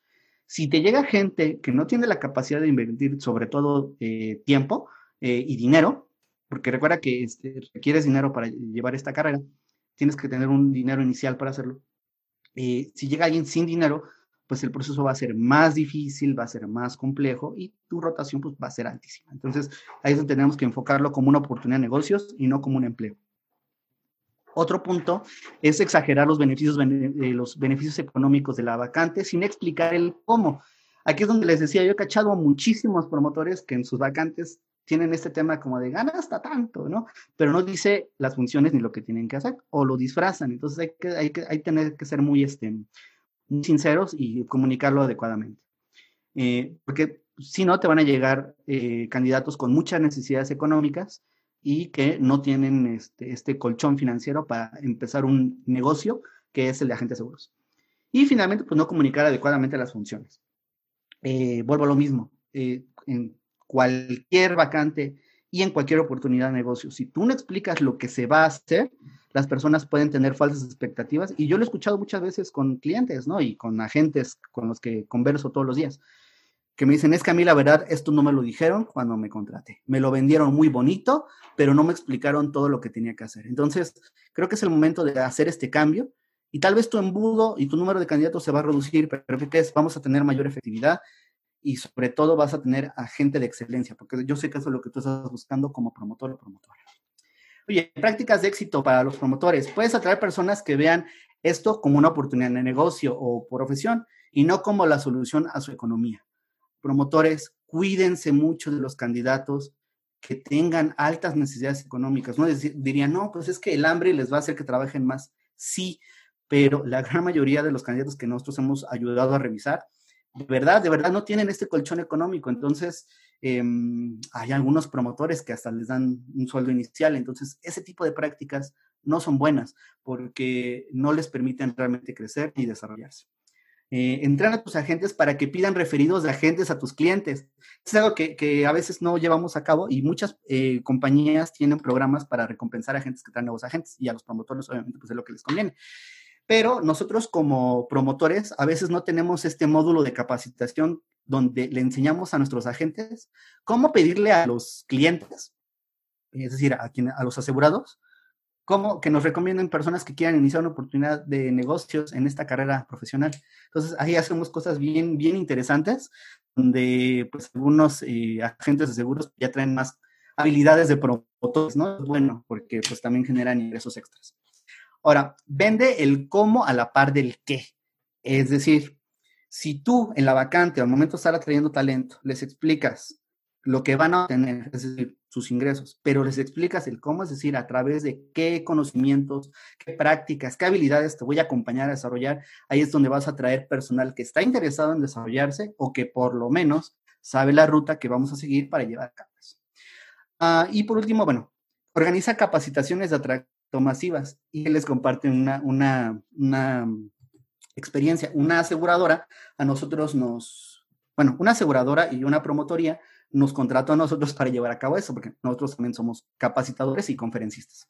Entonces nos pidieron que fuéramos como la marca, ¿no? Eh, y generamos este tipo de estrategia en donde, bueno, se genera un, una capacitación eh, en temas de, cómo volverte agentes de seguros, viéndolo desde el punto de vista de, oferta de negocio, porque pues en esta, en esta aseguradora se oferta hasta el 45% de la comisión. Y entonces, eh, yo como consultor, pues lo planteé como un modelo de negocios, no como reclutador. Entonces, tuvimos una muy buena respuesta precisamente por eso, porque lo vimos desde el punto de vista de el problema, la solución, el plan de compensaciones, el plan de capacitación, y entonces llegaban emprendedores que querían iniciar un propio negocio y que vieron esta oportunidad en temas financieros como una opción. Pero pues nosotros se los dimos no desde el punto de vista del promotor, sino desde el punto de vista de em, consultores que te están ofreciendo oportunidad de negocio. Entonces, ahí puedes hacer cosas bien interesantes y ahorrar mucho tiempo en temas de reclutamiento. Ok. Em, voy avanzando más. Les pido que las preguntas las vayan este, guardando y ahorita les, pido a Dulce si nos puede apoyar. Es que se nos está yendo el tiempo rapidísimo, pero esto es muy bueno. Pregunta de una gente. ¿Cómo utilizo las redes sociales para tener clientes? Y, y esta pregunta me la hicieron muchísimas veces. Y justamente aquí es donde quiero desmentir algo, porque lo he visto con mis clientes muchas, muchas veces. Y me da mucha pena ver que hay clientes que han invertido mucho dinero en temas de community management y demás, y se han visto frustrados porque no logran las expectativas. Pero es que también, desgraciadamente, tenemos a veces pocos conocimientos del social media y a veces cuando nos llega un eh, marquetero digital y nos vende, no, te voy a traer clientes y todo, eh, pues no tenemos conocimientos y no, no sabemos cómo. En mi experiencia con mis clientes y lo que hemos visto es que en esta industria se requiere un poco más de trabajo para que las redes sociales por sí solas generen clientes. ¿Por qué? Porque, como dicen, por sí solas no te van a generar clientes. Pero para, ¿con qué enfoque quiero que vean las redes sociales? Lo que tú necesitas como agente es tener a quien escuchar para que luego te escuchen a ti. A ver, voy a repetirlo no es que tú necesites personas, no. Tú necesitas tener a quien escuchar, es decir, referidos a los que tú vayas a diagnosticar, personas a las que tú vayas a em, saber qué es lo que, cuál es su, estilo de vida, su entorno familiar y sus metas. Y para que después de ese análisis te escuchen a ti. Entonces, las redes sociales se tienen que convertir en esas fuentes de atracción para tener personas a quien tú vas a escuchar. Entonces, te voy a decir cuatro cosas que a partir de este seminario quiero que te lleves en temas de redes sociales. Las redes sociales te van a permitir, número uno, generar interés sobre tus actividades en tu red de contactos, o sea, aumentar el prestigio y credibilidad. Y cuando he dado cursos con los agentes que ya están consolidados, aquí se enfocan mucho en compartir de manera eh, suave y sobre todo elegante lo que están logrando, lo que están haciendo, con quién se están relacionando, porque eso va generando credibilidad en sus redes sociales. Número dos, contar casos de éxito y fracaso que hagan que las personas se identifiquen o que se identifiquen a otros, ¿no? Es decir, cuando tú en tus redes sociales, como agente de seguros, eh, empiezas a compartir historias de perenganito o fulanito que le pasó tal problema o tal situación, ya sea como un texto, como una nota, como un pequeño video, eh, vas a generar muchísimo más impacto porque tus contactos, uh, tip, agrega a tus clientes a tus, redes sociales, eh, no le tengas miedo a eso, a menos que te estés portando mal. Si te estás portando mal, pues corrige tus hábitos, pero agrega a tus clientes a tus redes sociales. ¿Por qué? Porque eso te va a permitir contar historias de éxito, tus clientes lo van a poder ver y se identifican a personas que tengan esos problemas, pues te van a decir, oye, platica con, con, con Dani, que es el asesor, porque él te va a ayudar a resolver ese problema. Número tres, eh, captar prospectos especializados bajo el modelo de atracción. Recuerda, nicho, problema, solución. Eso lo repetiré durante todo el seminario. Eh, me preguntan siempre mis, mis, clientes, oye Dani, ¿qué tipo de contenido tengo que publicar? Bueno, si tuvieras que elegir qué tipo de, de, contenido publicar, uno de los que yo te recomendaría es justamente que hagas publicaciones con este modelo. Agarra un nicho específico de mercado, ¿Qué es un nicho específico? Bueno, un segmento de la población que tiene características específicas, ya sabes, ¿no? Papá, papás y mamás de niños menores de 7 años, mujeres independientes mayores de 25 años, empresarios y profesionistas independientes mayores de 30 años con ingresos mayores de tal, ¿no? Entonces, piensa primero en ellos como nicho. Ahora, define un problema que tenga ese nicho específico y platica un poquito la solución con la que lo resuelves. Este modelo generalmente lo que hace justamente es, ok, yo soy papá, o sea, quien te está leyendo en redes sociales, yo soy papá de un hijo menor de siete años y me están platicando este problema y tienen esta posible solución. Con ese tipo de contenido aumentamos las probabilidades de que nos digan, oye, esto que publicaste me interesa, yo tengo ese problema, ¿cómo me puedes ayudar? ¿O cómo, qué podemos hacer? Entonces, ese tipo de contenidos donde les recomiendo que si hay algo en el que ustedes deben de estudiar, aparte de lo que nos enseñan las aseguradoras y las maestrías todo eso, es en la generación de contenidos basado en nichos. Y también puedes utilizar eh, las redes sociales para convocar, convocar a capacitaciones. Eh, algo que, que, enseñamos mucho en los módulos es justamente a crear estrategias de capacitación. Eh, cuando tú creas capacitaciones que van a segmentos especializados, hablando de problemas que tienen esas personas, vas a captar a muchas más personas y sobre todo que cuando lo utilizas en redes sociales, pues te puede llegar gente que no te conoce, que tú no conoces, eh, y que puedes, en este caso, darles información de valor y aumentar las probabilidades de que te consideren como una opción para eh, solucionar su problema. Entonces, esa parte de capacitaciones es todo un tema que se desarrolla puntualmente para que puedas atraer más personas. Ahora, evita usar tus redes sociales para tratar de educar a tus contactos. Y lo pongo entre comillas porque lo veo todo el tiempo. En esta parte, entre comillas, de educar, es cuando lo que yo trato es como de este tema de es que necesito, porque lo escucho todo el tiempo, es que los mexicanos no tienen cultura financiera y, no sé qué más, y ya lo sabemos, pero eh, te van a ignorar más cuando tú tratas de educarlos eh, compartiendo contenido que no sea tuyo. ¿A qué me refiero? Cuando tú compartes, por ejemplo, una publicación de la aseguradora, de la AMIS, del financiero, seguramente te has dado cuenta que muy poca gente la lee o que seguramente em, pues uno que otro le da like y ya, entonces se convierte en, pues sí, en basura dentro de tus redes sociales. Eh, en lugar de eso, eh, cura el contenido, es decir, ok, aquí hay un tema interesante, entonces no compartas la, noticia de alguien más porque le estás dando la publicidad a él, a esa persona. Mejor cura el contenido, es decir, ok, hay esta noticia, hay este tema, entonces me pongo frente a la cámara, grabo un pequeño video de 30 segundos, yo hablándole a, a mis seguidores, a mis clientes que ya me conocen, les mando ese tip y listo. O hago el banner con lo más importante de esa noticia, le pongo mi branding y ya estoy generando un cambio. Es mucho más distinto. Ahora, eh, con este tema de lo de educar, son ese tipo de mensajes que dicen, en México no hay cultura. Em, eh, el seguro de gastos médicos eh, permite que no tengas que pasar por una crisis financiera. Entonces, aquí te invito mucho a revisar el tipo de contenido que compartes o el que quieres compartir y que no sea genérico, que no sea lo de siempre. Eh, recuerda el modelo nicho, problema, solución. Vas a tener mucho más resultados aplicando este modelo que compartiendo lo de los demás. Y bueno, por último, pues no utilices tus redes sociales como tablón publicitario. Es decir, que compartas este, banners o publicaciones que hablen de las características de los productos. Eso jamás te va a servir. O igual y si te sirve, pero en dadas ocasiones, en temas muy específicos. Mejor cura el contenido. Recuerda, como agentes necesitamos personas a quién escuchar para que luego nos escuchen. Entonces, primero tengo que atraerlos a través de que se identifiquen con un problema y que ellos pertenecen a ese nicho. Bueno, aprovecha, yo siempre le recomiendo a todos mis clientes que aprovechen los estados de WhatsApp, los de Facebook, los de Instagram, los que duran 24 horas. Ahí pueden subir pequeños videos o, flyers o banners y son menos invasivos que la publicación y la gente está más, más al pendiente de esas. Entonces, utilícenlas porque vale mucho la pena. Crea eventos de capacitación especializados. Eh, hay la opción en redes sociales, por ejemplo en Facebook, de crear eventos. Eso te permite invitar y que otros inviten. Entonces, si tú tu estrategia de atracción van a hacer cursos de capacitación, pues te va a convenir utilizarlo a través de los eventos.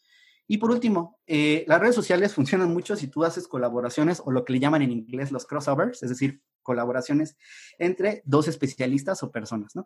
Aquí lo importante es que tú lo puedas hacer con otro tipo de especialistas, es decir, con uh, independientes que se dedican a otras cosas. Por ejemplo, hemos implementado cosas bien bonitas como los que hacen crossovers con médicos, los que hacen crossovers con, eh, con nutriólogos, con, lo hemos visto incluso con eh, médicos de obstetricia para este tema de los planes educacionales. Entonces, ¿qué es lo que hacemos? Pues bueno, les ofrecemos contenido de valor, pero a la audiencia que lo sigan a ellos. Entonces, también lo que buscaríamos es hacer lo mismo con nuestra audiencia, que ellos puedan acceder a nuestra audiencia, pero en su especialidad. De tal manera de que no sean em, invasivos, que no se roben clientes porque se dedican a cosas diferentes y se puedan apoyar mutuamente apalancándose de sus contactos. Muy bien. Em, hasta aquí, Dulce, te quiero preguntar si hay alguna pregunta incidental para irme con un poquito de velocidad a partir de ahorita, para terminar en tiempos y de todos modos nos quedamos a Afterclass. Eh, bueno, no son preguntas como tal, son más bien solicitudes. Eh, Aixa Bravo nos dice que le gustaría que les pudiéramos hacer propuestas de formatos de detección de necesidades o de diagnóstico. Claro que y sí. Margarita Espinosa también dice que si podrías darle retroalimentación sobre sus redes sociales. Ah, claro que sí. En el caso de Margarita, pues este, ya que me diste la solicitud, ya este te lo, te la, hago llegar a, la brevedad. Y en el caso de Alexa, claro que sí, pues mm, te voy a pedir que puedas este, contactarte con Dulce de Next to You para que podamos entrar en contacto y nos podamos organizar para ese tema. Ahí podemos revisar diferentes elementos y sobre todo, como les digo, eh, adaptados a su proceso y al temperamento de los agentes, porque si no lo hacemos, eh, les vamos a dar este, herramientas rojas a personas azules o viceversa. Gracias, este dulce. Voy a continuar entonces. Ah, este tema me encanta. ¿Cómo pido referidos? Y es una pregunta igual de las top, pero la quise poner en este lugar porque me he encontrado de todo. Ahora, aquí no es tanto el pitch, no es tanto eso, eh, ya hay muchas formas de hacerlo y va a depender de tu estilo, pero te quiero compartir una estrategia donde vas a aumentar el número de prospectos que te puedan dar. Y esto, la verdad, es algo que, nos orgullecemos en compartirles porque es resultado de estos años de estudio con ustedes. Primero que nada, los referidos se piden con base en la asesoría, no en los productos. ¿Cómo es esto? Sí, los referidos se piden con base en asesoría. Nosotros como agentes, como profesionales patrimoniales, deberíamos ser excelentes dando asesoría. Entonces, si yo me estoy apalancando para pedir referidos en el producto, y ahí, les va el, tip, si yo no estoy pidiendo referidos desde el diagnóstico, desde el ANF, desde el levantamiento de necesidades, seguramente lo que estoy haciendo es, me estoy recargando mucho en la estrategia, es decir, en el, en el producto, en el, en el plan que le estoy haciendo a mi cliente. Y seguramente solo pido referidos en el momento de entregar la póliza, o sea, ni siquiera en el cierre, sino hasta que entrego la póliza. Y, viene aquí justamente, recuerda que hay cuatro momentos en los que tú deberías de pedir referidos. En el diagnóstico, en el cierre, en la entrega de la póliza y en la revisión. Nuestra experiencia nos ha indicado que los que tienen más problemas para dar buenas asesorías, eh, ni siquiera piden a veces, este, me lo han dicho, oye, es que la verdad me da pena pedirlos, ¿no? Pero donde generalmente piden es en la entrega de la póliza. Los expertos piden en cuatro fases. Entonces, si tú sientes que dices, ups, es que yo no pido o pido nada más en una etapa, te recomiendo que empieces de abajo hacia arriba. Es decir, a partir del día de hoy, saca tus citas de revisión y empieza a pedir referidos ahí. Cuando entregues pólizas, pide referidos ahí. Cuando vayas al cierre, es, cuando, es decir, cuando presentes la propuesta, pide referidos. Pero la parte más importante donde se piden los referidos es en el diagnóstico. Cuando tú levantas necesidades. Y si no te estás sintiendo seguro de pedir em, referidos en esta etapa es porque probablemente tu proceso de asesoría no está siendo el mejor. Entonces hay que revisar eso y tienes que mejorarlo. Ahora, aquí te van algunas ideas.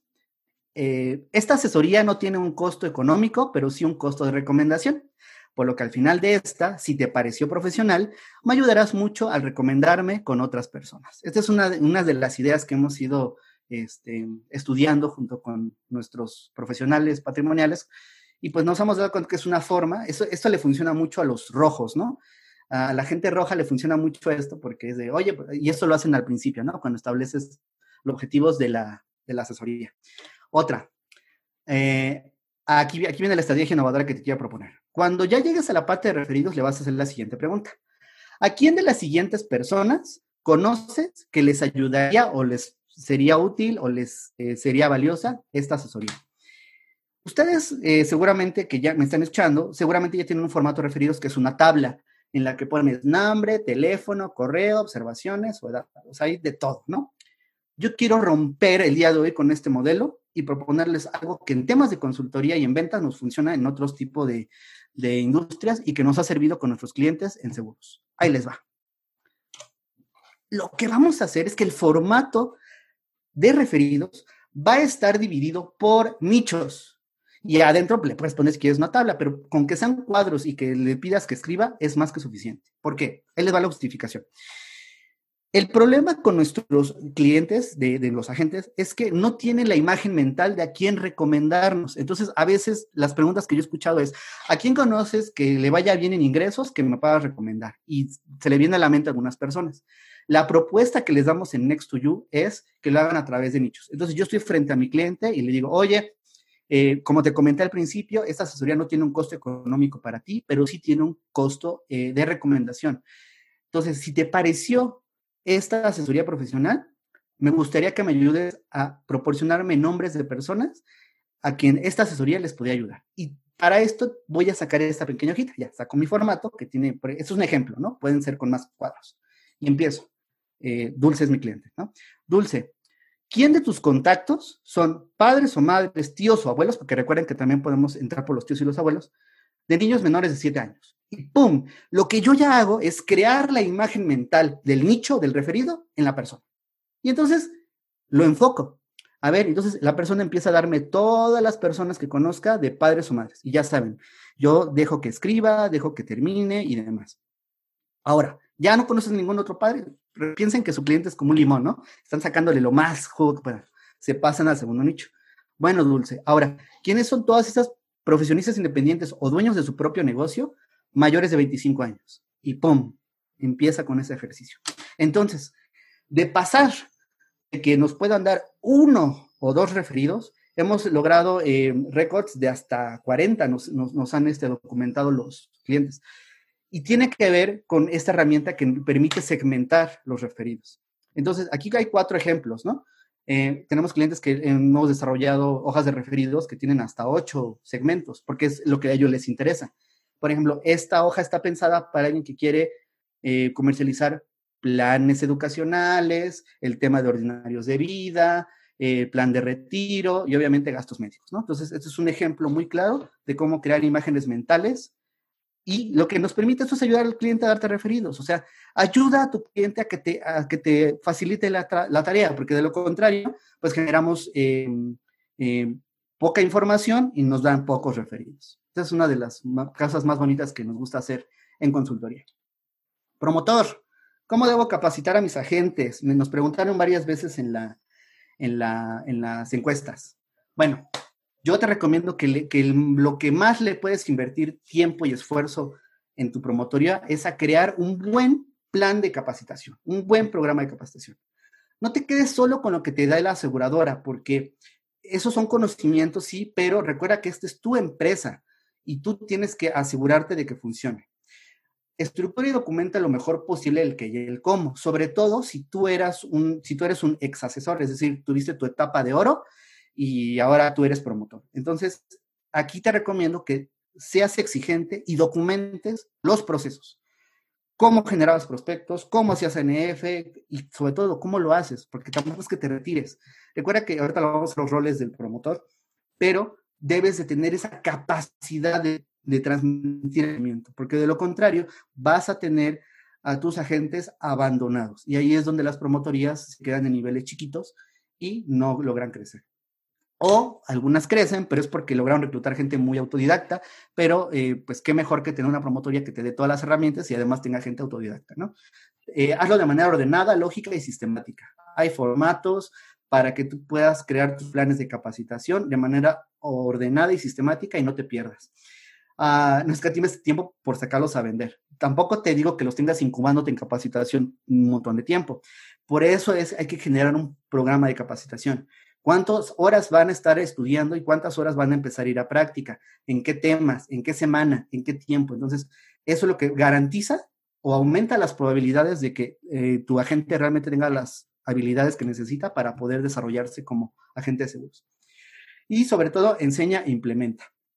Si tú eres promotor o promotora y por alguna razón eh, no le enseñas, y no me refiero al tema de acompañarlo a las iniciales y que él vea cómo lo haces, no, porque también a veces eso es un problema, eh, porque si empiezan a casar con su estilo ya no funciona. Tú tienes que tener la capacidad de identificar si tu agente es rojo o es azul y qué estrategias le van a servir más y también identificarte si tú eres rojo o azul y qué es lo que más te funciona y que aprendas lo del otro lado. También se vale que seas rojo y que todos tus agentes sean rojos, pero pues eh, tienes que decidirlo, ¿no? Ahora, habilidades, ¿qué tienes que ver en agentes? Antes de reclutarlos y, cuando ya están en tu promotoría. ¿Qué es lo que hemos identificado que tienen todos los agentes de éxito? Número uno, saben empatizar, hacer amigos y tener don de gentes. Es decir, no son narcisistas y tampoco manipuladores. A veces se van ahí algunos y se han desarrollado a lo largo de estas carreras porque los hemos visto, pero los agentes de éxito eh, generalmente saben empatizar y son buenas personas. Eh, número dos, identificar nichos de mercado tus agentes tienen que tener este conocimiento de saber segmentar a las personas, porque si no, se avientan al océano tratando de pescar todo. Comunicar problemáticas para eh, que quien los escucha se identifique. Es decir, fíjense, ya hemos hablado mucho del tema de comunicación. Los agentes tienen que saber expresar, tienen que saber comunicar sus ideas, comunicar problemas y soluciones. Entonces, eh, creo que es una de las habilidades blandas más importantes que debe desarrollar un buen agente. Obviamente tiene que ser un excelente consultor consultora, es decir, explicar perfectamente problemas y necesidades. Por lo tanto, tiene que saber hacer preguntas poderosas. Y el ANF o, diagnóstico financiero, como le llamen, eh, es justamente esa guía. Pero él tiene que tener la capacidad de hacer preguntas poderosas. Comunicar, obviamente, los aspectos técnicos de cada producto, tienen que dominar los productos en términos legales, fiscales, financieros, eh, operativos, técnicos, administrativos. Eh, calcular la estrategia con base en el poder de compra. Eh, esto es algo que se va desarrollando con el tiempo, pero tenemos que darles las claves de cómo realmente darle en el clavo, digamos, del precio, o sea, el valor de la prima para que el cliente lo pueda eh, comprar. Proyectar una imagen confiable, profesional y auténtica.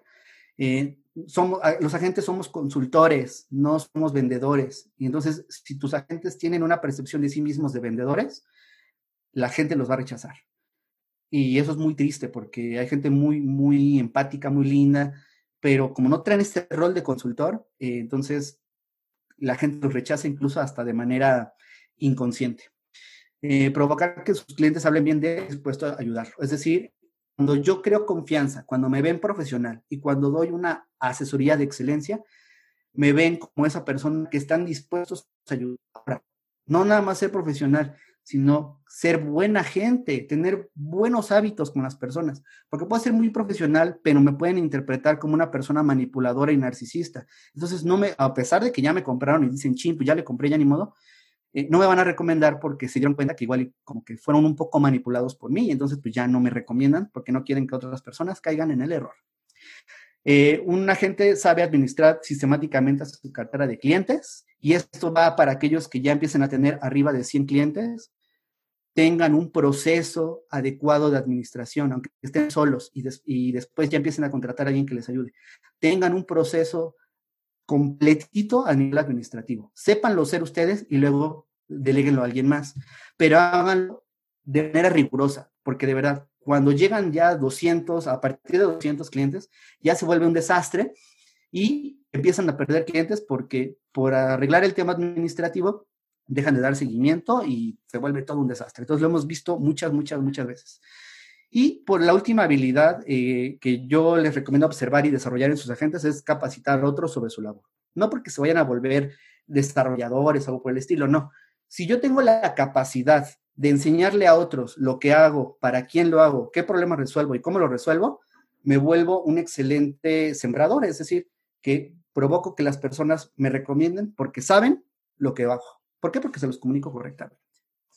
Muy bien, vamos a continuar. A, gente, ¿cómo subo de nivel en el tipo de clientes que atiendo? Esa pregunta me hicieron varias veces y este es justamente el tema que vemos de manera exclusiva con los agentes consolidados, es decir, cuando existe el techo de cristal. Es decir, ya no tienen problemas de pólizas, por ejemplo, en algunas, en algunas em, compañías le llaman tres diamantes y todo eso, eh, eh, máster, asesor, que es cuando ya cumplen con el máximo, digamos, número de pólizas que les piden, pero no con el valor de la prima. Y eso tiene que ver con el mercado. Bueno, lo que tienes que hacer es volverte un insider especialista. Y eh, ser un insider es como cuando una persona accede a una élite de poder o accede a un nicho de personas en la que no hay otro tipo de asesores. Entonces, eh, digamos que eres privilegiado en ese círculo de poder. ¿Cómo volverse un insider? Aquí te va la estrategia completa eh, para que empieces a estudiar cómo hacerlo. Número uno, bueno, primero que nada, ser un insider especialista significa que te vas a volver referente en un nicho específico. Es decir, con un grupo especializado de personas, tú te vuelves un referente. Es como, por ejemplo, ese agente que se logró meter al ramo de los, em, de los pilotos aviadores y ahora es un referente entre los pilotos aviadores, es decir, entre colegas, entre familia que se dedican a este negocio, pues se van recomendando al asesor porque ya es el referente dentro de, ese, de esa industria, de ese nicho. Entonces, em, primero que tienes que hacer es identificar a qué círculos de poder quieres acceder. Tienes que tenerlo muy claro y partimos siempre de tus nichos. Ok, yo soy especialista en productos educacionales, entonces quiero eh, seguir trabajando con papás, pero ahora quiero trabajar con papás de élite. Ok, perfecto. Entonces, ¿cuál es un medio para poder este, entrar a ese círculo? Ah, pues ver en qué tipo de escuelas estudian sus hijos y en qué zonas geográficas. Perfecto, muy bien. Entonces, después vamos a identificar en tu red de contactos quién se encuentra cerca de ese círculo. Nadie, no conozco a nadie. Ok, entonces lo que tenemos que hacer es, desarrollar las estrategias de siete grados, es decir, quién conoce a quién que te pueda acercar finalmente a esa persona. Y esto es un trabajo que generalmente va a tomar un poquito de tiempo porque eh, sobre todo si nosotros no tenemos como estos círculos poderosos o no pertenecemos a esos círculos, tenemos que empezar a meternos. En mi experiencia es muy eh, posible y es bastante viable meterse poco a poco en esos círculos conforme tú vas conectando personas y poco a poco te vas volviendo referente. hay que diseñar cómo agregarles valor a ese segmento específico, es, decir, vuélvete especialista en sus problemáticas. Una pareja de clientes que son asesores de seguros, trabajan en conjunto, se han vuelto especialistas y se han vuelto insiders en el ramo médico. Entonces, ellos, por ejemplo, empezaron a desarrollar este, capacitaciones para, para médicos. Entonces, ya, se ya hablan el lenguaje de los médicos, hablan de las problemáticas de los médicos y entonces ya se volvieron insiders en ese tipo de mercados. Entonces, los, los propios médicos ya lo recomiendan con sus colegas porque no solamente que sean buenos, sino que además ya se volvieron referentes dentro de ese mercado. Y bueno, hay que hacer acciones como, por ejemplo, puedes estar donde ellos están, que alguien te ayude a presentarte con ellos. Eh, esto es tema de networking totalmente. Expresa cómo les agregas valor, es decir, antes de querer venderles, ¿por qué va a ser valioso que te conozcan? Y no tiene nada que ver con tu asesoría, ¿eh? Tiene que ver con un poquito más de cosas, con tu estilo de vida, tus hobbies, algunas cosas adicionales que te permiten conectar a ellos de manera emocional y después a nivel profesional a través de tu asesoría. Y bueno, pues ya que estás en los círculos, pues lo único que tienes que hacer es pedir los referidos que estén a su mismo nivel. Ese es como el ciclo completo para volverse un insider. Recuerda, se trata de acceder a círculos especializados y de poder. Esto te va a permitir acceder a primas más altas. Promotor, ya, ya casi vamos terminando las preguntas. ¿Cómo mantener motivados a mis agentes en esta temporada sobre todo, no? Mi primer consejo. No caigamos en el error de decir que todo problema se soluciona echándole ganas, porque lo he escuchado con varios de los, de los clientes, ¿no? De, es que mi promotor me dijo que pues le echemos ganas en esta época, ¿no? Entonces, no, los problemas no se resuelven echándole ganas. Los problemas se resuelven estableciendo rutinas, estableciendo acciones. Ahora, tú promotor o promotora que me escuchas, tú eres un líder, eres una lideresa, eres, tienes el rol de asesor, de mentor, de consultor o de capacitador o capacitadora. Em, si no sabes la diferencia entre estas preguntas, te invito a que las busques para que te des cuenta que tienen funciones distintas y que nosotros como gerentes de nuestra promotoría, como dueños de la promotoría, pues tenemos que desarrollar estas habilidades porque el negocio de la promotoría se basa justamente en el desarrollo de otros para que puedan crear y producir. Si yo no eh, tengo habilidades para desarrollar, entonces probablemente mi, promotoría va a tener ciertos problemas, ¿no? Ahora, en esta etapa específicamente que estamos eh, confinados, ayúdales a establecer rutinas de trabajo, es decir, acciones concretas que seguir día a día. Y este va a ser uno de los mejores eh, consejos que te vas a poder llevar el día de hoy. El día de hoy, siéntate a planificar qué acciones vas a ejecutar con todo tu equipo. Es decir, qué acciones les vas a decir como checklist que tenemos que hacer todos como agentes. A ver, vamos a empezar a, a tal hora y vamos a hacer esto, esto y esto. Entonces, eso también permite darle seguridad. ¿Por qué? Porque si yo ya sé qué tengo que hacer y que puedo esperar algún tipo de resultado medible, pues yo ya no voy a estar en esta ansiedad de, ay, es que no puedo, no voy a poder generar referidos, no voy a poder generar cierres. No, recuerden lo que dije al principio del seminario. Enfoquémonos en crear citas iniciales. Entonces, no nos enfoquemos en el número de cierres, sino en la mayor cantidad de referidos. Pon el ejemplo y predica, eso es una ley universal. Entonces, hazlo tú también. Saca referidos. Eh, ya sea que tú los cierres o se los rifes, no sé, lo que quieras, pero ponte tú a hacer eso, porque de lo contrario no, no, no proyectas con el ejemplo. Ah, muy importante, revisa el proceso completo de cada uno de tus agentes, diseña e implementa. Eh, siéntate con cada uno de tus agentes y revisa cómo son tus fuentes de prospección, cuál es tu proceso, enséñame tus pitches por escrito, pichea en vivo, aplícame un diagnóstico financiero, aplícame un cierre, o sea, haz todo el roleplay y no lo retroalimentes hasta que finalizas el proceso. Necesitas obtener la mayor cantidad de información. Hay que invertir tiempo para hacer mejoras. Y todo tiene que ver con buenos hábitos personales. Y aquí te va un tip, promotor y promotora. Fíjate muy bien cómo se está comunicando la persona. Está hablando de problemas, está, se está quejando, em, habla mal de los compañeros, de la situación. Ten cuidado con esos agentes. Habla con ellos. Eh, ayúdalos a que cambien su perspectiva de las cosas, porque alguien que tiene ese tipo de actitudes y hábitos de comunicación negativos, no solamente no te va a generar, sino que además, pues, eh, contagia eso a los colaboradores de la promotoría. Em, muy bien, y ya el tema este, final. Agente, ¿qué les digo a los prospectos o clientes en estos momentos de crisis? Aquí voy a enfocarme a dos cosas, para sacar citas y para evitar cancelaciones, que es lo que me pidieron en la encuesta. Ahora, primera idea que quiero que te lleves y que le compartas a tus clientes y a tus prospectos. Este es el mejor momento para protegerse. ¿Por qué? Porque ahorita existe riesgo. Entonces, es el mejor momento en caso de que algo suceda. Y pongo ahí los puntos suspensivos. Tú ya sabes a qué me refiero. Me refiero a si alguien se, se enferma, si alguien fallece. Entonces, es ahorita el mejor momento en el que vamos a protegernos. Entonces, en lugar de hablar de lo negativo, vamos a hablar de lo positivo, que es que tenemos la oportunidad de protegernos en caso de que cualquier cosa suceda. Les puedes decir cosas como, aprovechemos este tiempo o el tiempo que estás ahorita disponible en casa para, por ejemplo, estudiar, diseñar o planificar a detalle cómo lograr las metas que tienes en el mediano y largo plazo. Entonces, es, es como, recuerda un poquito con veces hasta como la charla de café. Vamos a aprovechar este tiempo para poder em, diseñar cómo lograr que, que generes o que alcances esas metas en el mediano o largo plazo. Otra cosa que les puedes decir, vamos a enfocarnos en la meta. Recuerda lo que hablamos en las revisiones. ¿Por qué, ¿Por qué tú contrataste este plan? Es decir, ¿cuál es la meta por la que estamos utilizando este instrumento financiero para alcanzarla? Vamos a enfocarnos en la meta y en cómo sí lograrla. Pues estos son tus sueños. Y de hecho aquí, em, en esta siguiente es donde les hablo del tema de la cancelación. Explícale que si bien es una situación compleja la que estamos viviendo, es un periodo como muchos que han tenido la historia antes. Puedes recordar un poquito a lo que pasó con la influenza en 2008-2009, em, pero solamente hazlo a manera de mención. Este es el mejor momento para protegerse ante cualquier percance, por lo cual su plan debería o debe convertirse en una de sus prioridades. ¿Por qué? Porque si algo llega a pasar, ese va a ser el único de, las partidas de su presupuesto que los va a proteger y a ellos y a su familia, bueno, a, las personas, ¿no? Entonces, da, comunica esto.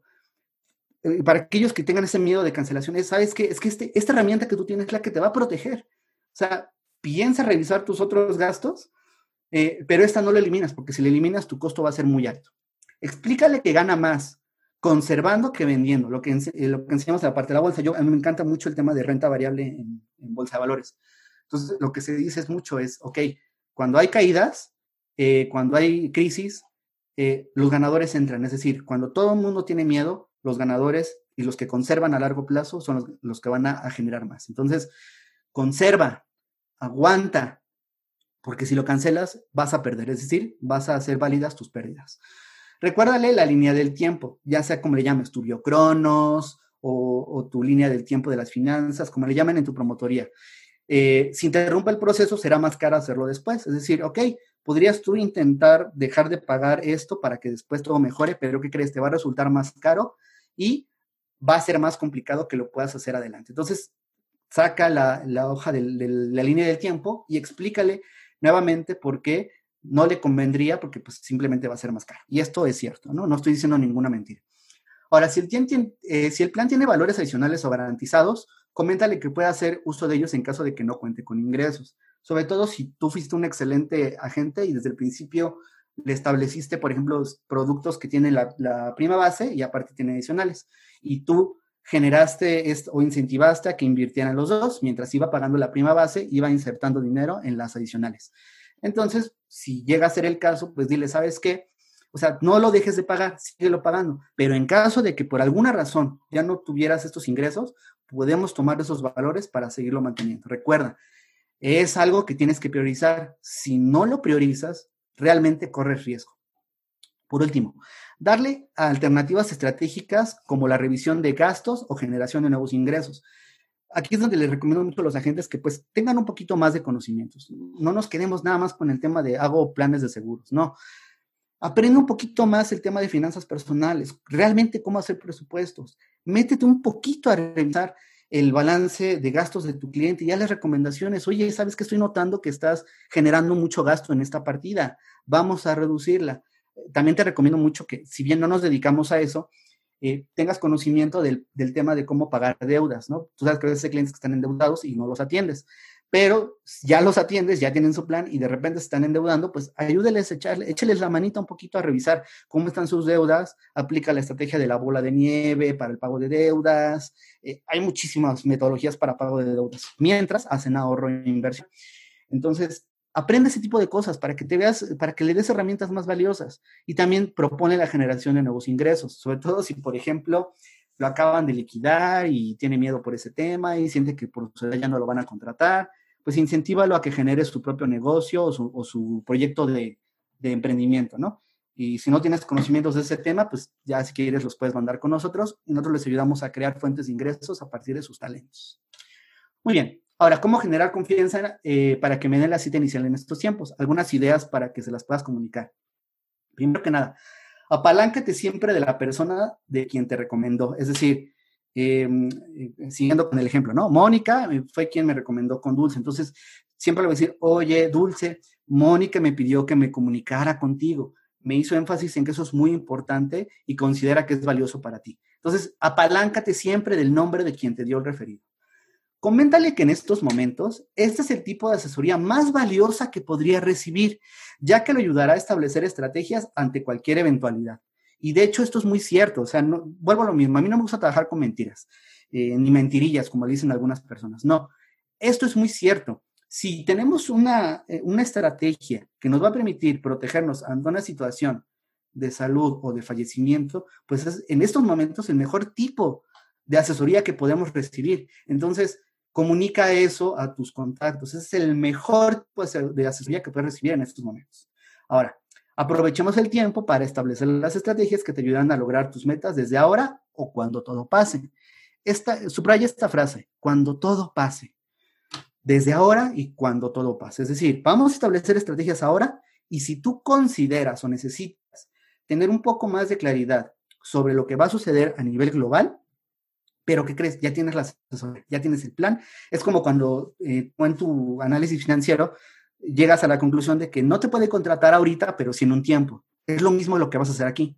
Vamos a establecer la estrategia ahorita, ya te di la asesoría, ya me diste referidos y tal vez no es el momento por esta situación, ok, vamos a poner una fecha tentativa de revisión para ver cómo está tu situación y si es el momento para que ya lo iniciemos. Entonces, no descartes esto. Recuerda lo que te dije al principio del seminario número de referidos, citas iniciales, no importa el resultado que tengas. Ok, muy bien. Antes eh, de que pasemos a la parte de preguntas y respuestas, me gustaría em, darles unos mensajitos más para que nos quedemos únicamente en temas de afterclass y eh, quien tenga la, la, posibilidad y el gusto de quedarse, yo me quedo con ustedes resolviendo preguntas. Déjenme ahora, les voy a dar algunos avisos para terminar en tiempo formalmente. Antes de despedirnos y pasar al afterclass de preguntas, les voy a pedir que vayan escribiendo, por favor, en el chat hasta el momento qué fue lo que más les gustó de este seminario. La realidad es que a mí me impresiona mucho el tiempo que se nos fue, se nos fue rapidísimo. Me gusta mucho compartir estos temas. Entonces, les voy a pedir que en el chat nos vayan compartiendo, por favor, qué es lo que más les gustó del seminario. Y ahorita le voy a pedir a Dulce que nos apoye. Eh, les quiero platicar rápidamente eh, algunos proyectos que vamos a tener en Next2You. Eh, vamos a tener, en cuanto todo esto pase, un programa de formación para promotores nobles. Em, aquellos que se quieren dedicar al negocio de los seguros desde el punto de vista del, empresario, es decir, quien, quien maneja agentes, eh, una aseguradora nos eh, pidió desarrollar un programa de formación. Entonces, pues vamos a tenerlo listo. Si tú conoces a alguien que se quiere formar como promotor con una metodología innovadora, y sobre todo, si tú igual ya eres promotor, pero te gustaría diversificar los productos que tienes en tu promotoría y volverte como un tipo más broker eh, y aprovechar este programa de formación, pues podemos estar ahí en contacto. Y algo bien bonito que les quiero platicar es que en poco tiempo, pues estaremos ya eh, compartiendo un manual de emprendimiento para agentes de seguro. Todo lo que hemos aprendido a lo largo de estos años lo estamos condensando en un libro orientado para los agentes de seguros. Entonces ahí estamos en contacto para que puedan acceder a él. La verdad es que es un proyecto hermoso. Eh, me gusta mucho el tema de la, de la, escritura, entonces es algo que le vamos a compartir con mucho cariño. Ok, aquí rápidamente, bueno, si tú conoces a algún agente o promotor que tenga alguno de los problemas que hemos platicado, mis contactos no entienden lo que hago y no me recomiendan, los prospectos me rechazan, mis fuentes de prospectos están agotadas o están agotando, tengo problemas para solicitar referidos, mis clientes no me dan suficientes referidos de calidad, alcancé mi techo de cristal en tema de primas y no logro aumentarla, no sé dar seguimiento a mis clientes para que me den referidos, mi cartera está creciendo y tengo un desorden de administración, no logro reclutar agentes de calidad o no sé cómo capacitar a mis agentes. Si conoces a alguien que tenga alguno de estos problemas, te voy a pedir que lo puedas recomendar con nosotros después de haber escuchado este seminario, sobre todo pues si te pareció profesional y sobre todo con conocimiento lo que estuvimos compartiendo. También, si alguno de tus clientes eh, asegurados eh, lo acaban de liquidar y está considerando emprender para generar ingresos y obviamente poder así también cumplir con todas sus obligaciones y compromisos, y que tiene el problema de que no sabe cómo iniciar su negocio, no sabe cómo vender de forma efectiva sus productos o servicios, o no sabe cómo generar un negocio rentable con el mínimo capital posible, te pido que también lo puedas recomendar con nosotros porque nosotros le podemos ayudar a emprender con el menor capital y con las mayores probabilidades de éxito. Y bueno, eh, antes de pasar al afterclass, te quiero compartir nuestros datos de contacto. Si tienes alguna duda, algún problema que quisieras conversar, que, me quieras compartir de lo que te está pasando en tu negocio, con toda confianza puedes escribir al correo electrónico que ves en la pantalla, daniel.nextoyou.com.mx, también Dulce les va a compartir los datos, o también puedes mandar un WhatsApp con toda confianza. Ahí te dejo mi, teléfono, 55 17 47 81 77. Me platicas tu nombre, que estuviste en el seminario de agentes y platicamos de lo que está sucediendo actualmente en tu negocio al ratito, eh, después de nuestro curso, Dulce se va a comunicar contigo únicamente para que nos puedas ayudar a contestar una encuesta de satisfacción. Para nosotros es importantísimo esto porque somos capacitadores y el tema del contenido es lo que nos permite seguir mejorando. Es una encuesta anónima y que nos permitirá seguir mejorando para ti. También te quiero invitar a nuestro siguiente evento que se llama Emprendimientos Sociales del Sueño a la Realidad con nuestro anfitrión que es Colibres AC. Si tú conoces a alguien que quiere iniciar un proyecto social, una asociación civil, cualquier proyecto que se dedique a eh, ayudar a personas o a grupos vulnerables, pues te invito a que puedas inscribirte. Nos puedes escribir si quieres para, que te pasemos el link. Es el próximo sábado 11 de abril de 10 a 12 pm con la fundadora de la asociación, eh, Dafne González. Va a estar buenísimo en colaboración con Espacio Empresarial Centro. Eh, te recomiendo mucho que te inscribas porque ahí van a ver todo el proceso de creación de emprendimientos, pero sociales y con el tema empresarial. Y bueno, pues antes de empezar ya el after class, quiero agradecer a nuestro anfitrión, que es Colibres Asociación Civil. Gracias por el espacio y sobre todo por llevar esta información a este nicho tan especializado. Y ahora sí, bueno, aquí te dejo también sus datos, em, por si te interesa alguno de los temas que hablamos en temas de ACES, de la población vulnerable que atiende, pues lo puedes hacer. Ahí te dejamos sus datos para que puedas contactarla. Eh, igual Dulce te puede proporcionar los datos. Y ahora sí, le voy a pedir a Dulce, le voy a preguntar a Dulce que eh, si tenemos alguna pregunta de lo que se fue quedando durante el, durante el seminario, pasemos ahorita al after class y me pueda comentar cualquier duda que tenga. Eh, bueno, dudas ya no hay, Dani, únicamente eh, nos compartieron ahora sí que, eh, pues, ¿qué les pareció el curso? Adelante. Nos han estado compartiendo. Mm, mira, Andrea Bravo nos dice, las prácticas y los ejemplos que nos compartiste, me quedo pensando muchas cosas que tengo que mejorar. Lo único que ya me entraron dudas y estoy dando buenas asesorías. Yo creía que sí, pero ya me pusiste a dudar. Ok. Eh, María, sí, María Fernanda nos dice, me gustó mucho la claridad con la que tocas temas de importancia, gracias. Eh, Mónica Gómez, muy buenas consideraciones para revisar en nuestras asesorías y replantearnos nuestro approach con el cliente. Yo sigo teniendo temas de cierre, les gustan mucho las presentaciones y les interesa, pero no están tomando la decisión. Ok, hay, hay, por ejemplo, hay que revisar. Em, ese, ese error eh, lo he notado y viene desde el tema del, de la asesoría. Es decir, cuando no estoy llegando al cierre eh, rápido, es decir, no estoy llegando con, con, agilidad, con ligereza, es porque estoy teniendo problemas en la asesoría en sí. Es decir, no estoy eh, haciendo conciencia correcta de las metas, de, las, de los riesgos y de los mecanismos. Entonces, yo creo que ahí habría que revisar el, el estilo de asesoría. Ok.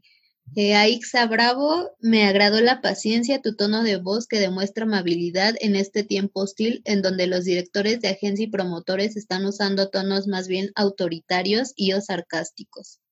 Ok, eso es muy eh, preocupante y, digo, entiendo. Y justamente esa es la razón por la que quisimos hacer este seminario, porque, em, pues sí, varios de nuestros clientes de repente nos, nos hablaron, dijeron, oye, es que sabes que pues nos están presionando o nos están no hablando tan bien en la promotoría y pues la verdad es que eso nos desmotiva, nos hace sentir intranquilos. Entonces, pues queríamos em, hacer esto porque pues conocemos el mercado y pues no hay este problema de que somos sus jefes, ¿no? O sea, somos consultores de, negocio. Eh, Susana García dice, me encantó que nos entiendes bien y entiendes la problemática y das soluciones que en verdad podemos implementar los conocimientos que debemos tener para ser buenos asesores, las redes sociales, en realidad todo lo que dijiste es de mucho valor y me deja haciendo una introspección de qué estoy haciendo mal o bien y qué puedo mejorar. Gracias, Susana. Eh, Aixa también nos comenta que valora lo que comentaste de las personalidades eh, rojas y azules. Sí, es muy importante. Eh, vuelvo a lo mismo, no son malas. Lo que pasa es que chocan y entonces este, a veces las, algunas personalidades rojas mm, chocan mucho con las azules y viceversa. Entonces, al, momento de crear equipos de trabajo, si no armonizamos las habilidades y establecemos roles, eh, se crean esos problemas, sobre todo cuando somos promotores. Eh, Josefina Cabrera eh, dice la forma en la que puedo contactarme con mis clientes en este momento y solicitarles referidos. Pues, adelante, pues ya dejamos para ahí algunas estrategias. Eh, es un tema de hacerlo ya, es decir, eh, literal, yo les digo, después del seminario, siéntense, enciérrense a crear su plan de acción, crean, crean sus pitches o, revisémoslo como gusten y pónganse a ejecutar a partir de mañana. eh, no perdamos más tiempo para establecer esto y vayamos mejorando sobre el camino. Y Margarita Espinosa tiene unas preguntas. Dice, ¿tienes alguna sugerencia para asesorías en frío? ¿Cómo generar confianza con alguien que te contacta por redes sociales, pero, pero no conoces previamente, sobre todo en la parte de análisis financiero, puesto que no te conocen?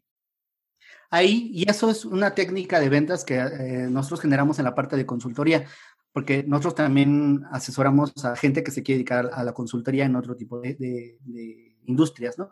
Entonces, ahí la, recomendación va a ser siempre que para que tú puedas generar confianza, necesitas siempre escuchar a la persona. Entonces, por lo que entiendo, Margarita, si alguien te está contactando, eh, o sea, si alguien se está acercando a ti, y tú quieres generar confianza, lo que tú tienes que generar es este estado de diagnóstico. No es el ANF, no es el diagnóstico financiero, no es el levantamiento de necesidades. Es una charla previa que yo te recomiendo que sea por teléfono. Entonces, si alguien te está contactando por redes sociales, tú puedas entonces decirle, oye, recibimos tu mensaje eh, o tu interés, por favor, regálame tu WhatsApp y coméntame en este horario, en este horario, por la mañana, por la tarde, o sea, ya sabes la estrategia para sacar citas, em, para que te pueda regular una llamada, así se lo dices, para que te pueda regular una llamada y escuchar qué problemática tienes. Entonces, este es un, digamos, un paso previo eh, o incluso que se puede convertir en ese momento en el ANF en sí. Pero tú generas confianza cuando tú le dices a las personas o referidos, oye, yo estoy aquí para escucharte, Nada más regálame tu teléfono para que podamos generar unas llamadas y me platiques qué es lo que pasa. Y entonces ahí es donde tú ya estás aplicando el proceso de consultoría, que es primero escuchar cuál es la problemática, porque si ellos te están escribiendo primero y quieres generar confianza, eh, primero tienes que partir de eh, identificar cuál es lo que ellos creen que tienen o lo que creen que les pasa, y de esa manera ya puedas eh, establecer la, la parte de la confianza. Y en la parte de la, de mm, generación, bueno, la parte de la prospección en frío, mm, todos mis clientes, y lo saben perfectamente, no es que yo esté en contra de la prospección en frío, pero una es más cara y dos, mm, te va a funcionar muy bien cuando tú, tú logras un tipo de, de, posicionamiento por tus conocimientos o en un nicho especializado, es decir, cuando te vuelves insider. Mientras vas construyendo esa ese prestigio, ese conocimiento, eh, todo eso, yo te recomiendo que le eches más punch a tu cartera de clientes y con esta estrategia que, te, platicamos de pedir referidos por nicho, pues ya este, no tengas dos o tres referidos, sino que tengas 10, 15, 20. Algunos de clientes ya lo están aplicando y eh, ahorita, ahorita en esos momentos están haciendo cierres a pesar de la situación. Y ahí justamente lo que nos inspiró a compartir este tipo de estrategias. Perfecto. Y Angie Estrada eh, nos dice, ¿puedes explicar cuáles son las diferencias de personalidades roja y azul? Ah, ok, claro que sí. Em, es muy sencillo. Eh, piensa que vas a sentar a dos personas en una mesa y de un lado tienes a la persona extrovertida, es decir, la persona que le gusta hablar, que es muy alegre, eh, si es energía, que mm, en, su parte negativa o en, su parte, digamos, este, no tan buena, pues corre el riesgo de volverse narcisista, manipuladora, pero en general tiene, una, mucha energía y, pues es atractiva en su comunicación, ¿no? Sabe convencer. El, del otro lado tenemos a los azules, personas que como característica principal piensa que es alguien más introvertido, alguien que por ejemplo es analítico, tiene la capacidad de escucha muy alta, es decir, es en que generalmente le piden consejos, em, se acercan a esa persona para que les ayude en temas personales, em, generalmente no, no, habla tanto de sí mismo, es como, como más callado, más tranquilo, más lento incluso. Em, en su parte negativa, eh, pues puede llegar a ser depresivo, apático, eh, apagado, como le llaman. Entonces, eh, tú empiezas a, ver estas características de manera general y vas a encontrar como este color predominante, ¿no? Obviamente siempre están los intermedios, pero es muy fácil identificar si tú estás con alguien azul o rojo, y de ahí digamos que tienen sus matices, ¿no? Entonces, identificar esto te va a permitir eh, saber el tipo de comunicación que te conviene llevar a cabo. Por ejemplo, si tú estás con alguien azul, por ejemplo, si es un cliente y tú te das cuenta que es alguien azul, pues esa persona va a valorar mucho más que tú la puedas escuchar, que le puedas hacer preguntas, que puedas, eh, como dicen, ir al fondo de la situación y entender lo que está viviendo, que está pasando. Es decir, que se vuelvan amigos, ¿no? Y si estás frente a alguien más rojo, pues probablemente le va a interesar mucho más lo que puede obtener, los beneficios que va a adquirir, cómo le, beneficia eso en términos muy materiales o digamos muy, muy de, muy en lo corto plazo, por decirlo de alguna manera.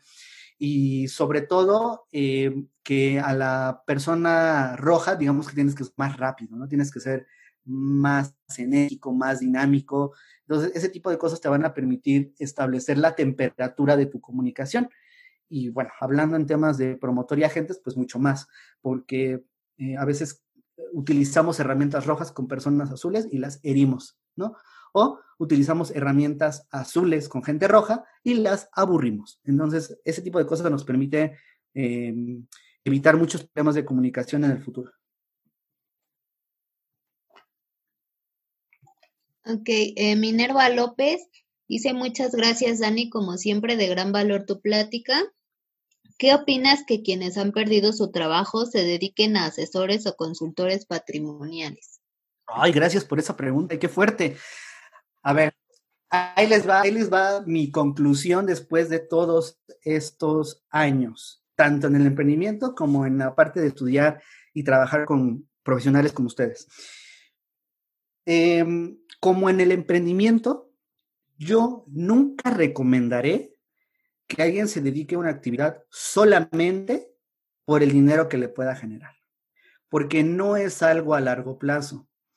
Varios de mis clientes que ahorita son emprendedores en otro tipo de industrias fueron asesores de seguros y es la típica historia de pues me metí de asesor de seguros, ¿no?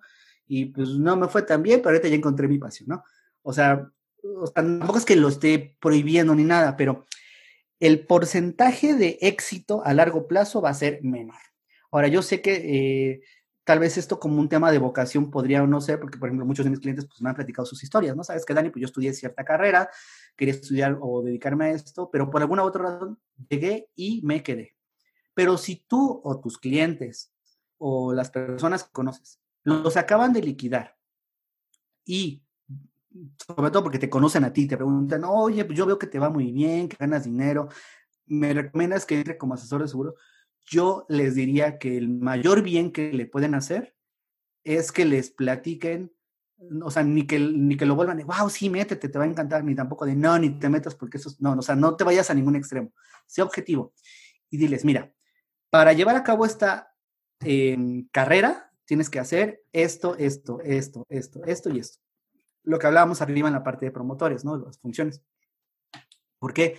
Porque va a haber personas que cuando vean el plan de negocios, es decir, lo que tienen que hacer para generar ingresos y crecer, dicen, oye, pues e, eso se me hace algo sencillo para mí, está dentro de mis habilidades, e, este tema financiero me llama la atención. Entonces, si alguien se mete con razones más allá del tema financiero, vamos a tener buenas probabilidades de que se desarrollen. Pero si únicamente se va, lo van a ver como una opción porque no tienen de otra, yo les recomiendo mejor que primero tomen una pequeña asesoría, una consultoría de emprendimiento, es decir, a ver, cuáles son tus habilidades, cuáles son tus talentos, qué conocimientos y experiencias tienes, para que veamos qué opciones de eh, emprendimiento te convienen. Por ejemplo, un cliente lo liquidar, dijo, ¿sabes qué? Eh, me quiero meter de asesor de seguros, primero le, hice la consultoría de emprendimiento y nos dimos cuenta que más bien él traía elementos para ser consultor, pero en temas de procesos de las empresas, es decir, hacer reingeniería dentro de empresas manufactureras, porque es lo que él siempre hizo. Y que si bien veía la parte eh, financiera, pero la realidad es que le apasionaba más el tema de hacer documentos y todo. Entonces, ese tipo de cosas nos permite que mm, ahorrarnos tanto un calvario como emprendedor en seguros, tanto para las promotorías, tener personas que nada más quieren salir de la racha económica, porque, se lo repito, las personas con altas necesidades económicas y que no tienen habilidades o pasión por la consultoría y por ayudar, muy probablemente eh, no se desarrollan correctamente o dejan la carrera en el corto plazo. Entonces, yo ahí siempre recomiendo que primero se analice un poquito cuál es el trasfondo de emprendimiento de la persona para ver si hay algún otra, otro giro que le convenga.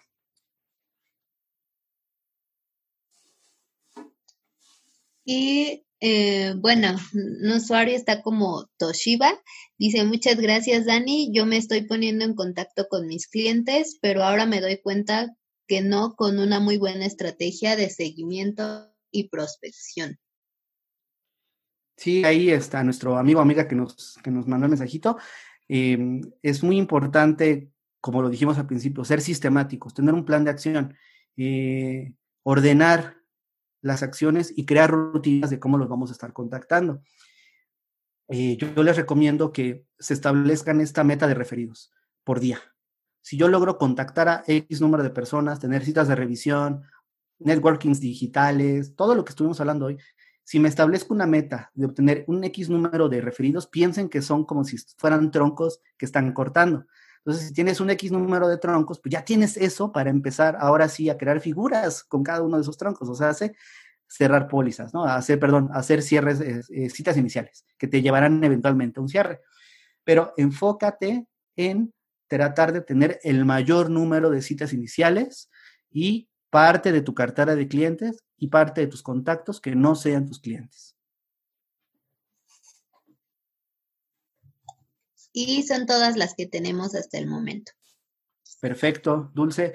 Pues te agradezco mucho. También le agradezco a todos nuestros amigos y amigas que estuvieron el día de hoy con nosotros, principalmente su paciencia para estar eh, en el after class.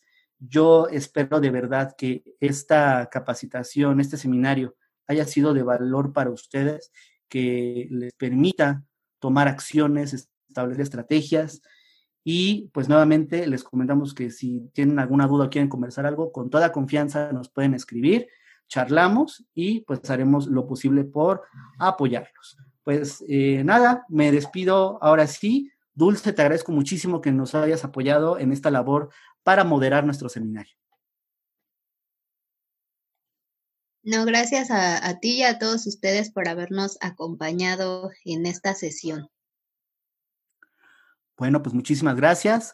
Que tengan un excelente día y recuerden que les vamos a mandar su encuesta de satisfacción y les vamos a enviar el link en cuanto lo tengamos por si quieren hacer la retransmisión de nuestro seminario y poder repasar los temas que gusten. Muchísimas gracias a todos y que tengan un excelente día y les deseo mucho éxito en estos planes de acciones que van a implementar.